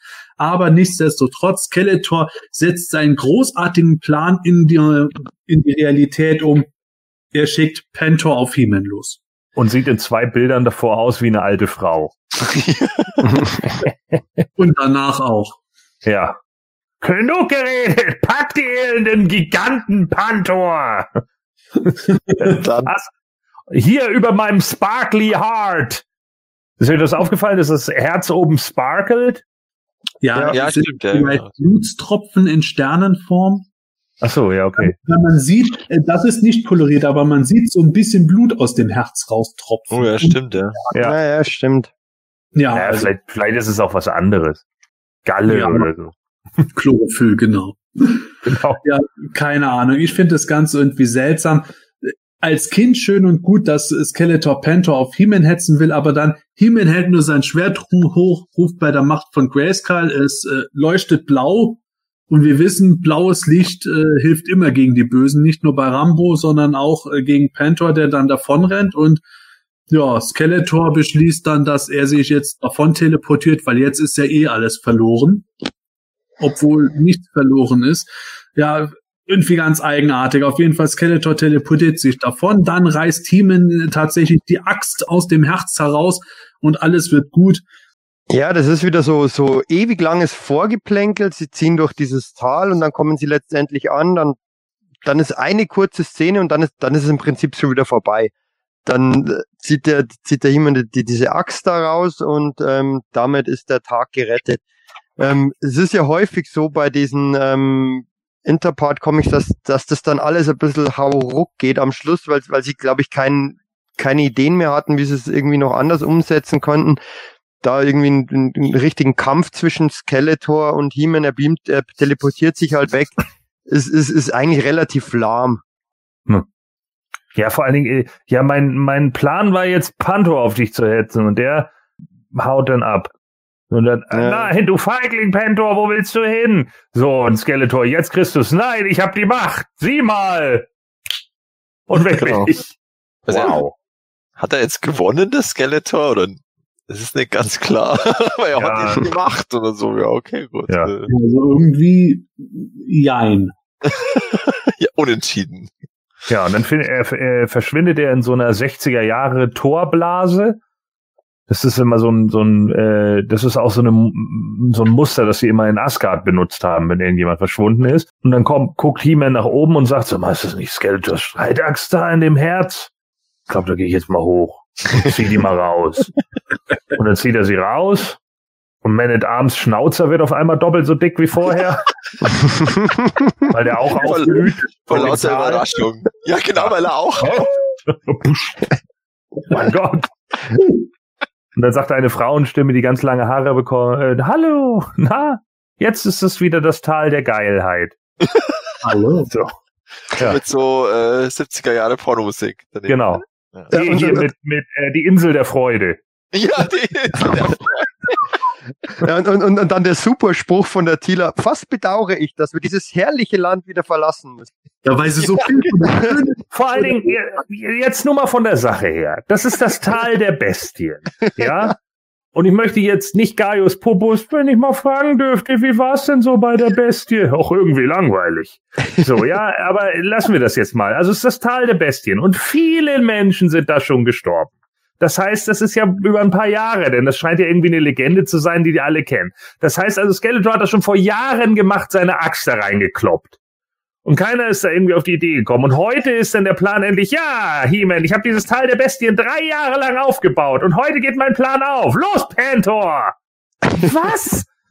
Und dann auf einmal ist es wieder das Tal der coolen Leute und der Aphrodisiaka und was weiß ich. Hä? Was ist denn das für ein Scheiß? Ja, tatsächlich. Und dieser große Plan ist auch wieder, Skeletor hat He-Man direkt zur Lösung ja dann geführt. Ja. Also wenn Skeletor, wenn Skeletor nichts gemacht hätte, wäre He-Man nie in dieses Tal gekommen, es wäre auch, auch immer und ewig das Tal der Bestien geblieben. Drei, drei Jahre lang habe ich dieses Tal jetzt geführt. Ich habe die Schnauze voll, He-Man. Das ist immer Ja, alles genau. dreckig hier. Ich muss immer alles sauber machen. Hier sind so viele Slime-Pits und so. Weißt du, ich will das einfach nicht mehr. Kannst du nicht die Alte wieder rausholen? Die macht das alles schön und dann ich, ich verschwinde einfach. Aber ich krieg meine Axt da selber nicht mehr raus. Ich habe die irgendwie verkeilt. Tut mir leid. Ich, ich habe gezogen, wie ich wollte. Drei Krieger haben mir geholfen. Trapjaw hat sich seinen Arm abgebrochen dabei. Was soll ich machen? Irgendjemand muss das tun. Du bist es. Hier sind Flammen. Komm jetzt her. Äh, Das ist die eigentliche Macht von Und dann kommt Skeletor. Und dann kommt He-Man, zieht an der Axt und wie man es kennt, wenn jemand eine Axt aus dem Herz zieht, das typische Geräusch, Fum. Fum. Das ist auch ja. immer, wenn ich bei mir ein Küchenmesser aus der Schublade nehme, Fum. Ja, Ah, let me ask you a question. So. Ja, also das Tal ist wieder befreit. Äh, die Seele des Tals kann sich daran machen, irgendwo Man at Arms äh, anzubaggern, weil er einen blonden Schnurrbart hat und keinen dunkelhaarigen. Aber ja, Ja. das mal zu Geschichte 1. Da, sie hat uns unsere Fahrzeuge hergebracht. Oh, das ist ja nett, ne? Ja.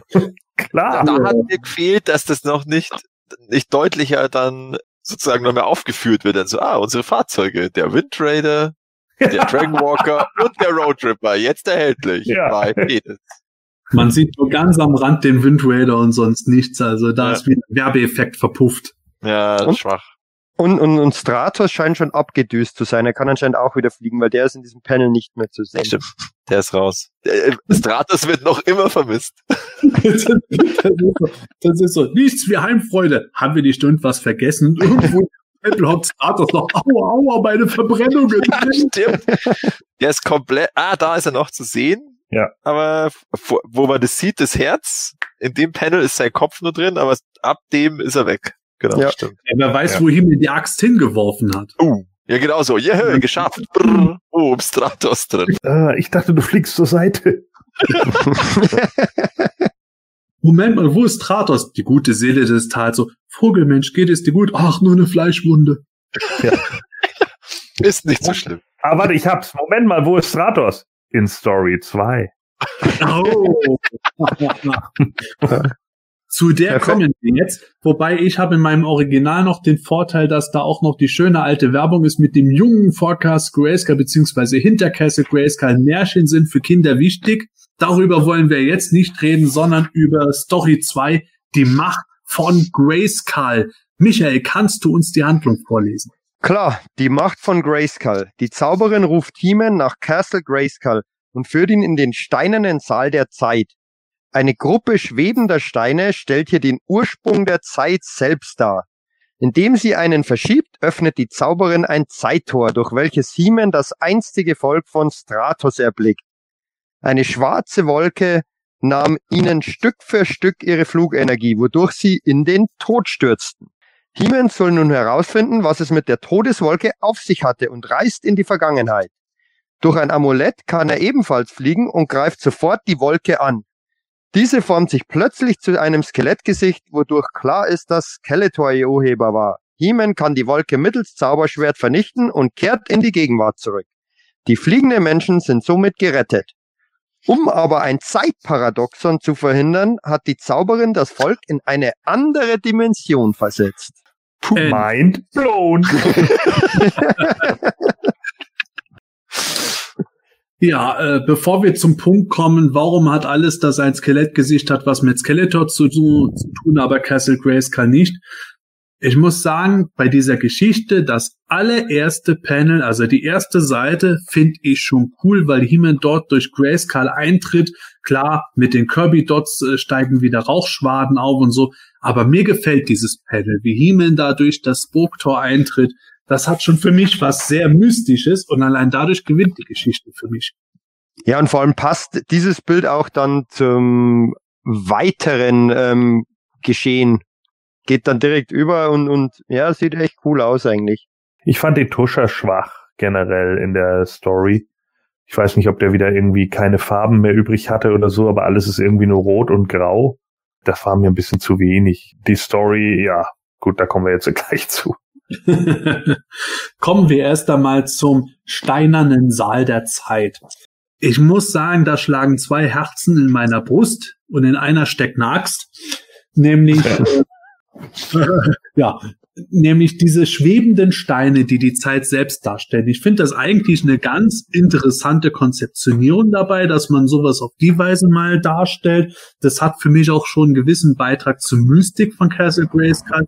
Aber auf der anderen Seite denke ich mir auch, okay, die Zauberin erzählt, wenn nur einer der Steine verschoben wird, könnte das verheerende Folgen haben. Ja, und wenn einer auf dem spiegelglatten Boden, wie er zumindest aussieht, ausrutscht und versehentlich gegen den Stein poltert, dann äh, explodiert das Universum oder was. Das ist irgendwie ja. wieder so eigenartig. Und dann kommt auch so dieses Konstrukt, die Zauberin verschiebt natürlich einen Stein, weil sie weiß wie und es äh, tut sich ein Zeittor auf.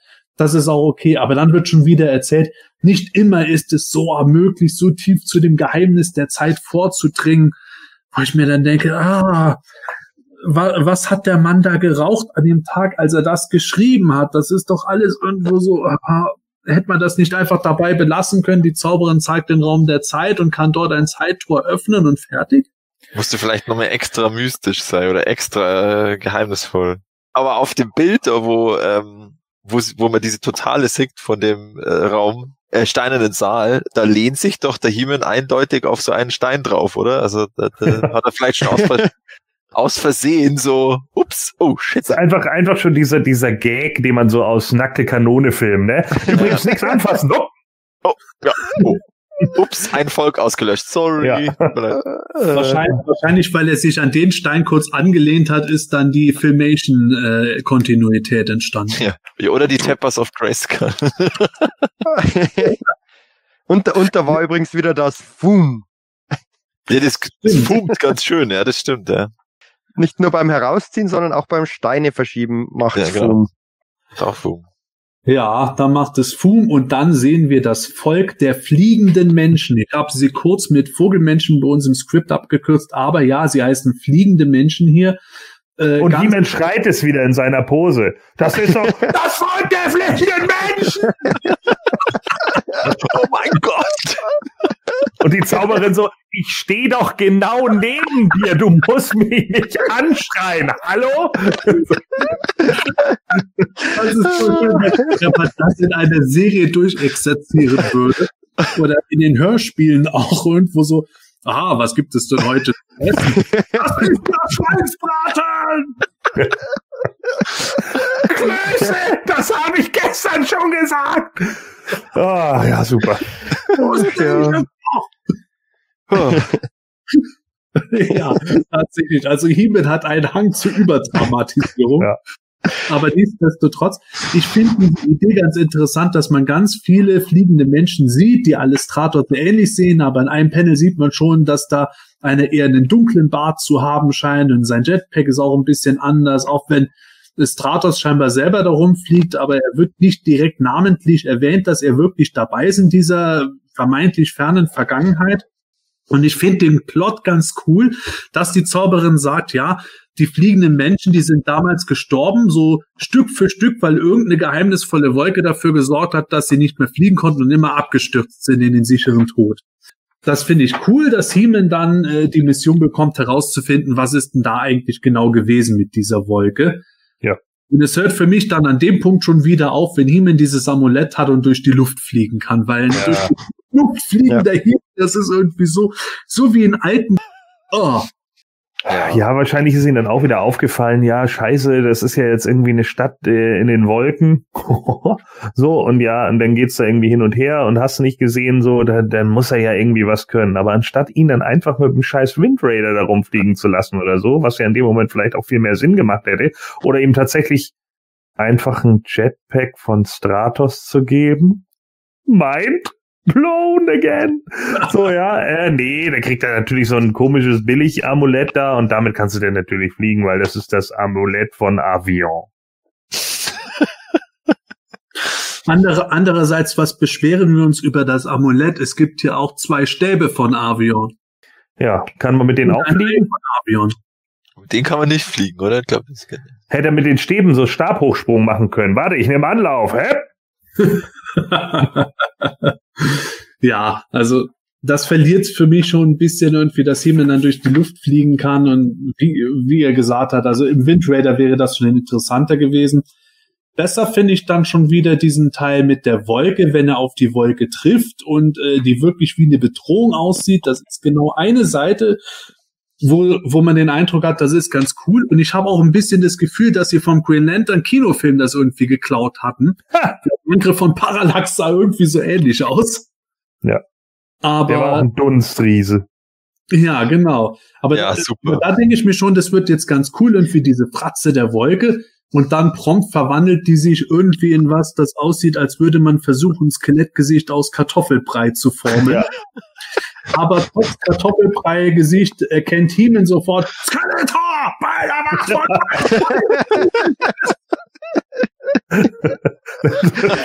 ja, ne? Aber genau so ist es.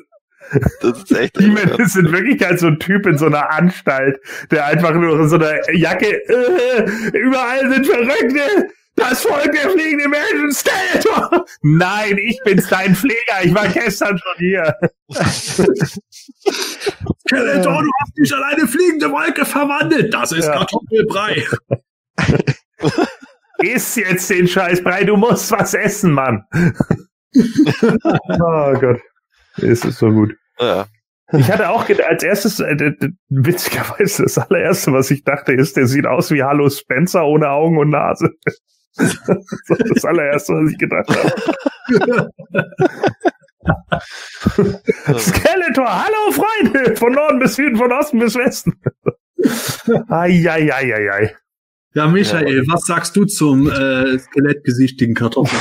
Äh, ich habe schon alles gesagt letztendlich. Also das ist echt ähm, ja be be bedrohliches anders. Also hätte die Idee, die Grundidee finde ich eigentlich ganz witzig und, und, und, und ganz gut mit dieser Wolke, aber dann die Umsetzung ist halt ist, ist halt irgendwie mies und dann ja, das Skeletor schreit wieder. Ähm, ich finde das eigentlich so ganz ganz ganz eine gute Idee, da, dass der He-Man dann sagt, das ist also unsere erste Begegnung. Ähm, komischerweise dreht er das um. Dies, dies also ist unsere erste Begegnung. Ähm, und dann, und dann kommt wieder, wie so häufig in Interpart Comics, ähm, er ruft die Macht von Castle Grayskull an, schlägt einmal mit seinem Schwert zu und zack, Gefahr gebannt und Mhm. damit ist die Vor Geschichte wieder davor- vorbei. Und davor ist sogar noch ein Logikfehler, ne? Und zwar, also mal davon ab, dass man mit Zeitreisen ja sowieso immer in den Arsch gekniffen ist, aber äh, bei auf der 31, da äh, kommt er ja äh, zuerst noch, wo die Wolke noch diese diese äh, orangene Schimmerwolke da ist, Mhm. Mhm. fliegt er auf sie zu. Stratos, ohne dein Volk wirst du nie geboren. Äh, doch, denn du bist ja in der Vergangenheit und Stratos existiert ja bei dir. Also ist er de facto schon geboren worden. Du mentaler Gigant des Universums. Oh Aber da Gott. haben wir doch wieder das alte Thema, das wir schon oft gesagt haben. He-Man ist der stärkste der Starken, nicht der Ja. intelligenteste. Ja. Das, deswegen denkt er sich das vielleicht auch nur und schreit's nicht heraus. Nein, He-Man, das ist ein Denkfehler. Äh, äh, äh, Skeletor! Und dann dieses Bild, wo er dann auf der nächsten Seite in diesem, äh, in dieser Wolke dann, als wenn er in so einem riesigen Schaumbad ist, so bei der Macht von Grayskull. Macht ja auch Wok, wenn er durch, durchschlägt Ja. mit, mit, dem, äh, Ja. mit dem Schwert. Naja. Also wenn man durch, eine Dun durch einen Dunstriesen mit einem Schwert haut, dann macht's Wok. Also Dunstriese ist auch für mich ein großartiges Wort, so an sich als Bedrohung. Also so, wow, die Wolke ist ja ein Dunst. Dunstriese. Was mache ich jetzt?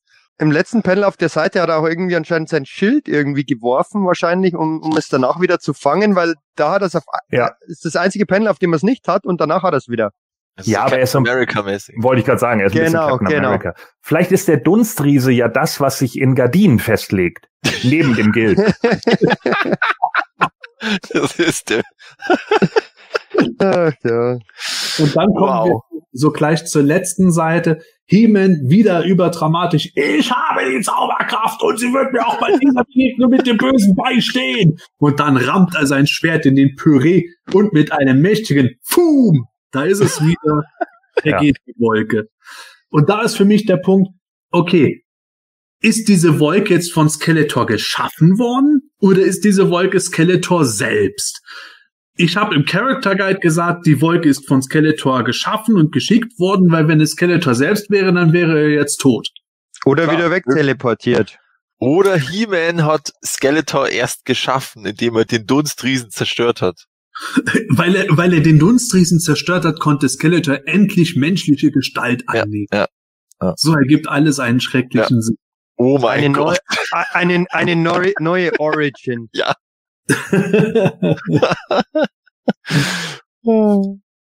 aber damit ist die Gefahr gebannt. Heeman kehrt wieder in die Gegenwart zur Zauberin zurück und äh, ja, was vollkommen unerwartet war, weil Heeman die Wolke besiegt hat, überleben die Vogelmenschen natürlich, beziehungsweise die fliegenden Menschen. Und damit entsteht ein Zeitparadoxon, denn die sind ja eigentlich tot und deswegen hat die Zauberin die perfekte Lösung gefunden und hat die fliegenden Menschen in eine andere Dimension verfrachtet. Cool. Ich hoffe, dass es eine gute Dimension ist und nicht irgendeine von Monstern bevölkerte, sonst hat es irgendwie keinen guten Effekt. Oder von Dunstriesen. In, der, in die Dimension der Dunstriese. Ja, also ich find's so lustig, dass sich so, dass sonst überhaupt nicht berücksichtigt wird, ob irgendwas logisch oder unlogisch ist, aber dann, wenn es mal wenn's dieses eine Zeitparadoxon gibt, dann, oh, das müssen wir jetzt auflösen, weil sonst vielleicht einer denkt, oh Gott, jetzt hat er die Vogelmenschen gerettet, jetzt ist die ganze Zeitlogik von Eternia durcheinander. Also das, Ja, das glaub- ist schon glaub, lustig. Das ist der Science-Fiction-Autor ist Wilfried Ahari. Das ist halt sowas, wo ich mir echt vorstellen kann, dass er da gerade mit Perry Roden, der ja da als Pseudo-Unsterblicher da über die Jahrtausende, glaube ich, wenn ich mich recht entsinne, da irgendwo die, äh, äh, die Eroberung des Weltalls durch die Menschheit mitverfolgt, dass er da irgendwo mit drin war und gesagt hat, ja, das müssen wir jetzt irgendwie auflösen.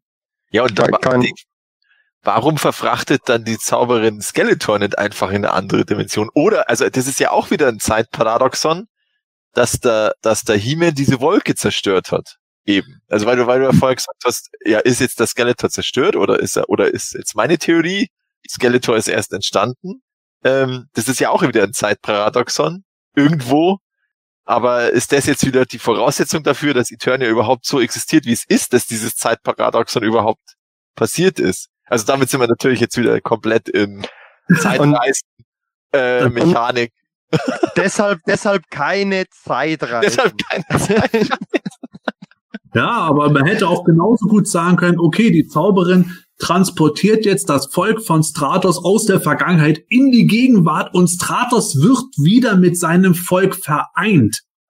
Tja, das oh ja, das hat, uh, das hat sie vergessen. Ja, Pech, jetzt müssen sie in der Ja, genau. Rehwolken überleben. Ich habe hier schnell so einen anderen Stein verschoben und jetzt sind die in einer anderen Dimension. Nee, ist klar. Hm. Ja. Aber durch, durch, durch, die, durch dieses Verschieben ähm, es wird auch die Zauberin ziemlich mitgenommen, deswegen hat sie lauter komische schwarze Striche jetzt auf dem Körper vorne drauf im letzten Panel. Tja, Stimmt. Da, ist- da ist irgendwas schief gegangen. das ist ihre Behaarung. Ja, vielleicht ist sie jetzt behaart. Im Netto-Fabrik Sammelband ist das übrigens korrigiert. Also da ist es, ähm, Keine Striche? Schön. da sind keine Striche, da ist einheitlich braun, wie sie da dargestellt ist, die Zauberin. Das, Da hat sie, da hat sie direkt Fell. Da ist, das ist korrigiert worden im, im Sammelband. Vielleicht weil Mach- sie, vielleicht weil sie die Zeit rumgemacht hat und dann hat sie plötzlich Haare bekommen. Ja, Zeit. Der Zeit experimentieren ist sehr gefährlich. Jedenfalls, das ist die Geschichte Nummer zwei gewesen und damit haben wir dieses Heft abgeschlossen. Zeit für eine Bewertung. Äh, ich würde sagen, wir machen äh, stufenweise Geschichte 1 und Geschichte 2, beziehungsweise Gesamtfazit dann. Wer möchte denn gerne loslegen von euch? Ich möchte noch darauf hinweisen, dass es noch ein äh, tolles Comic-Preisausschreiben gab in dem Buch, wo man äh, Castle Grayskull auf dem ersten, äh, oh nee, also den VHS-Videorekorder wieder auf Platz eins, Hm. was natürlich kein Kind haben will, wenn man auf Platz zwei bis elf Castle Grayskull haben konnte. Das war natürlich wieder das Highlight des Heftes. Ja, Gordon, dann nimm du doch mal die Bewertung vor. Äh, ja, äh, ja, was soll ich dazu sagen? Ne? Es passt vieles nicht zusammen. Ähm, ein paar Panels sehen ganz gut aus. Wie gesagt, die, die, gerade die beiden ersten Panels sehen ja immer ganz cool aus, wie, wie He-Man so durch das Grayskull-Tor geht, ist ganz geil. Das mit den Krokodilen ist auch eine ganz geile Idee. Ein paar Sachen sind ganz nett gezeichnet.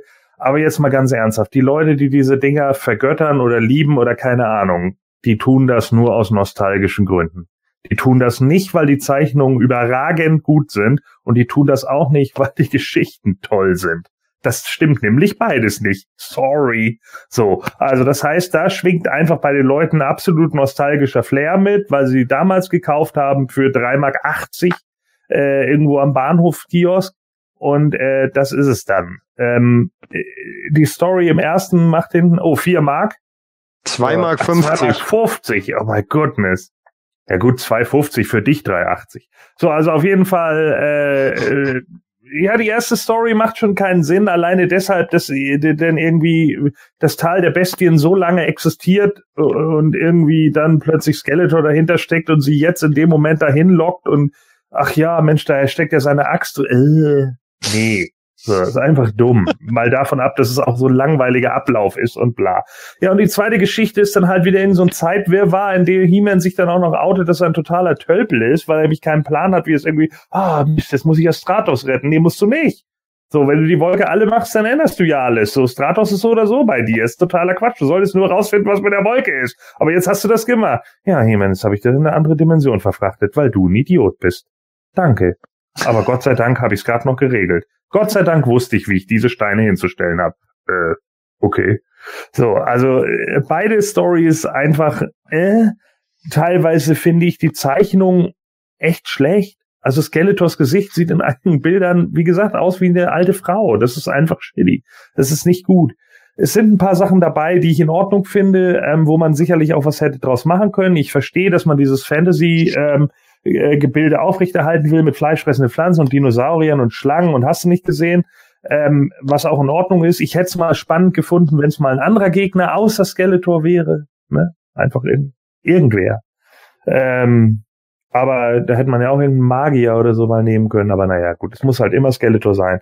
Äh, Skeletor ist natürlich auch noch selten dämlich in seinen Plänen. Ja, los, Pandor, nein, oh Mist, ja, dann verschwinde ich halt. Hahaha, He-Man, ne? Gut, dass ich das Tal der Bestien hier so lange besetzt hatte. Passt alles hin und vorne nicht, tut mir leid. Also ähm, äh, zeichnerisch nicht der Überflieger, storytechnisch, äh, boah, bei mir schwingt keine Nostalgie mit.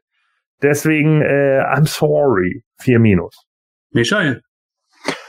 Bei mir ist es ähm, etwas anders. Ich kann alles unterschreiben, was du jetzt letzt, letztendlich gesagt hast, Gordon. Ähm, ich bin mir ziemlich sicher, dass ich dieses Heft damals als Kind hatte. Und da schwingt eben die Nostalgie etwas mit. Ähm, wenn ich es jetzt nüchtern betrachte, sind die Zeichnungen nichts Besonderes. Die, die Geschichten sind teilweise wirr, beziehungsweise sehr linear und, und ähm, auch nichts Besonderes. Ähm, klar, ähm, man kann vieles kritisieren, ähm, aber ich finde, es hat trotzdem einen gewissen Charme. Und aufgrund dessen, man, ich brauche jetzt nicht nochmal alles durchkauen, was du jetzt letztendlich schon gesagt hast oder wir besprochen haben.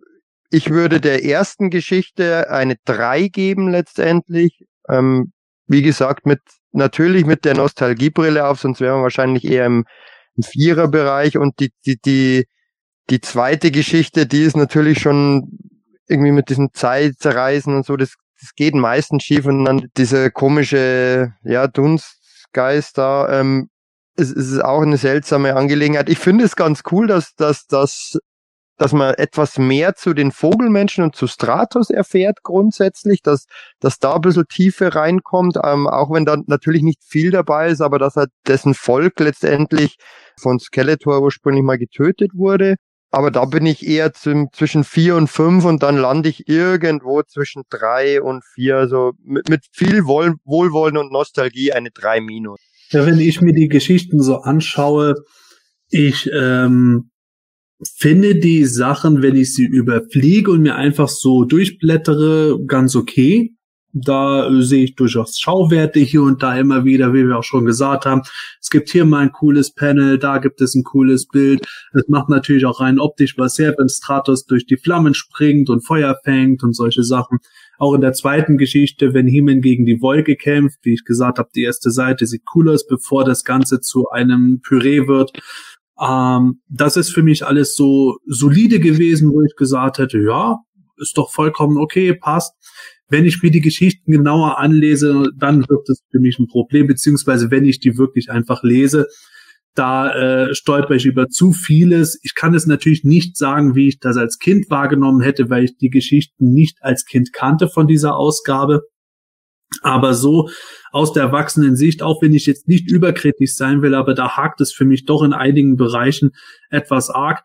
Die zweite Geschichte gefällt mir sogar im Großen und Ganzen mehr als die erste, weil ich bei der ersten eher so das Gefühl habe, dass das so vollkommen äh, absurd ist und einfach nur Ideen zusammengewürfelt wurden. Die zweite Geschichte hat für mich da schon einen stringenteren Pfad, auch wenn die recht kurz gefasst ist. Insofern ist es für mich letzten Endes bei diesem Heft so, dass ich sagen würde, das ist für mich ausreichend, also eine glatte vier. Ähm, kritischer möchte ich da jetzt erstmal nicht sein, weil ich glaube, dass ich sonst zu kritisch wäre, auch wenn ich sagen muss, dass gerade durch diese Geschichte ich drauf gekommen bin, dass der Moto Origin Skeletor ziemlich nah nach dem Interpart Skeletor ist. Wenn man da die roten Augen schwarz bemalen würde, da wäre das schon gar nicht mehr so weit davon entfernt. Aber das nur mal nebenbei. Also wie gesagt, eine 4 ist das für mich. Ja, so viel konnte ich jetzt gar nicht mehr da hinzufügen. Also mich stört jetzt bei der ersten Geschichte am meisten, dass das Skeletor im Grunde gar nichts macht. Er steht immer nur rum, lacht vielleicht mal kurz und dann schickt dann Pantor kurz hier, aber sonst löst er sich dann halt bei Zeiten wieder auf. Und das ist dann seine Macht. Also das ist jetzt so, eigentlich ist er gar nicht so bedrohlich und darum, hm, ist die Frage, warum sie da jetzt überhaupt so einen Aufstand machen. Aber gut, und bei der zweiten haben wir halt das Problem mit diesem Zeitparadoxon oder mit diversen Zeitreisen, Unlogiken, die es halt da immer wieder gibt. Äh, und darum, ja, ist das jetzt auch nicht so mein Fall, muss ich ganz ehrlich sagen. Also ich hatte das Heft, glaube ich, nicht als Kind und darum habe ich da jetzt auch keine große Nostalgie. Ähm, ja, ich würde jetzt auch sagen 4 minus, so, wenn man wieder, äh, Michael sagt, der Charme ist natürlich schon immer ein bisschen mit dabei, aber da wurde, wird er schon sehr ausgereizt das, was noch positiv sehen kann bei den zwei Geschichten. Das ist okay, gut. Lassen wir es noch gelten als Charme. ja, also nostalgischer Charme ist ja immer das eine. Insofern nehmt es uns nicht übel, wenn wir die Geschichte jetzt schlechter bewertet haben, als ihr sie selber findet. Das ist ja euch absolut gegönnt, wenn ihr Spaß daran habt. Lasst euch den auch nicht vermiesen. Ich hoffe zumindest, dass ihr auch einen gewissen Unterhaltungsfaktor bei unserem Talkback hier jetzt gefunden habt. Damit geht unsere Folge jetzt auch schon zu Ende. Ich kann nur noch sagen, bewertet uns gerne auf YouTube, vor allem natürlich, äh, gebt uns Likes und wenn ihr Fragen habt, schickt die uns ein an quartetteplaneteturnia.de. Abonniert uns auch super gerne. Es gibt ja nicht nur das jemänische Quartett, sondern auch ganz viele tolle Videos. Ich freue mich schon wieder auf das nächste von Michael auch. In diesem Sinne, tschüss, bis bald und gute Reisen. Ja, hat wieder Spaß gemacht stets neue Themen, es wird nicht langweilig, immer wieder neue Origins in Läden, neue Bilder, Snake Mountain kommt, die Serien werden angekündigt. Finde ich schön, dass sich da einfach nach wie vor so viel tut und freue mich schon auf die nächsten Neuigkeiten. Es reißt ja nicht ab. Und dann bis zum nächsten Mal. Ja, ich fand's auch wieder lustig äh, und ich habe tatsächlich bei dem Recherchieren für die eternischen Götter aus der Hörerfrage ist mir was komplett Neues im Character Guide aufgefallen und zwar ist da auf Seite 83 so ein ausklappbarer Familienstammbaum von der eternianischen Familie, also Hime, Keldor und so alles. Das hat die habe ich noch nie gesehen davor. Äh, ich weiß auch nicht, warum der genau auf der Seite G ist, wo der Grissler ist. Keine Ahnung, vielleicht hat er nicht woanders reingepasst. Auf alle Fälle, jedes Mal, wenn man den aufmacht, findet man irgendwas Neues. Unter anderem Familienstammbäume. Und äh, ja, schaut da immer mal wieder rein ist echt äh, lohnenswert. Und ja, in diesem Sinne, bis zum nächsten Mal. Ciao. Für mich war äh, heute äh, ja die Folge was äh, Besonderes, weil äh, es tatsächlich so ist, dass ich seit 150 äh, Folgen jetzt genau, also in der Folge 41, hat die Streak angefangen. Ja, also es ist nicht ganz die 150. Ich habe ja an einigen äh, äh, irgendwie nicht teilgenommen. Ich glaube, ich weiß jetzt gar nicht, wie viele. Irgendwann äh, zwei, drei oder äh, fünf, sechs, sieben, acht Ausgaben habe ich ja gefehlt. Aber es ist jetzt tatsächlich, also die in der 41 hat es angefangen, jetzt sind wir bei der 191, also das ist die äh, 150. Und seit 150 Folgen stelle ich mir ja folgende Frage. Also Battlecat, wenn er noch nicht verwandelt ist, äh, ist ja immer Cringer. Und er hat immer keinen Bock und er ist immer faul und will auch immer schlafen. Und da habe ich mich gefragt, ist er dann nicht Pentor? What? Das Hemanische Quartett. Präsentiert von planeteternia.de. Alter, Manuel hat mir mal davon erzählt. Das ist selbst mit dir mit.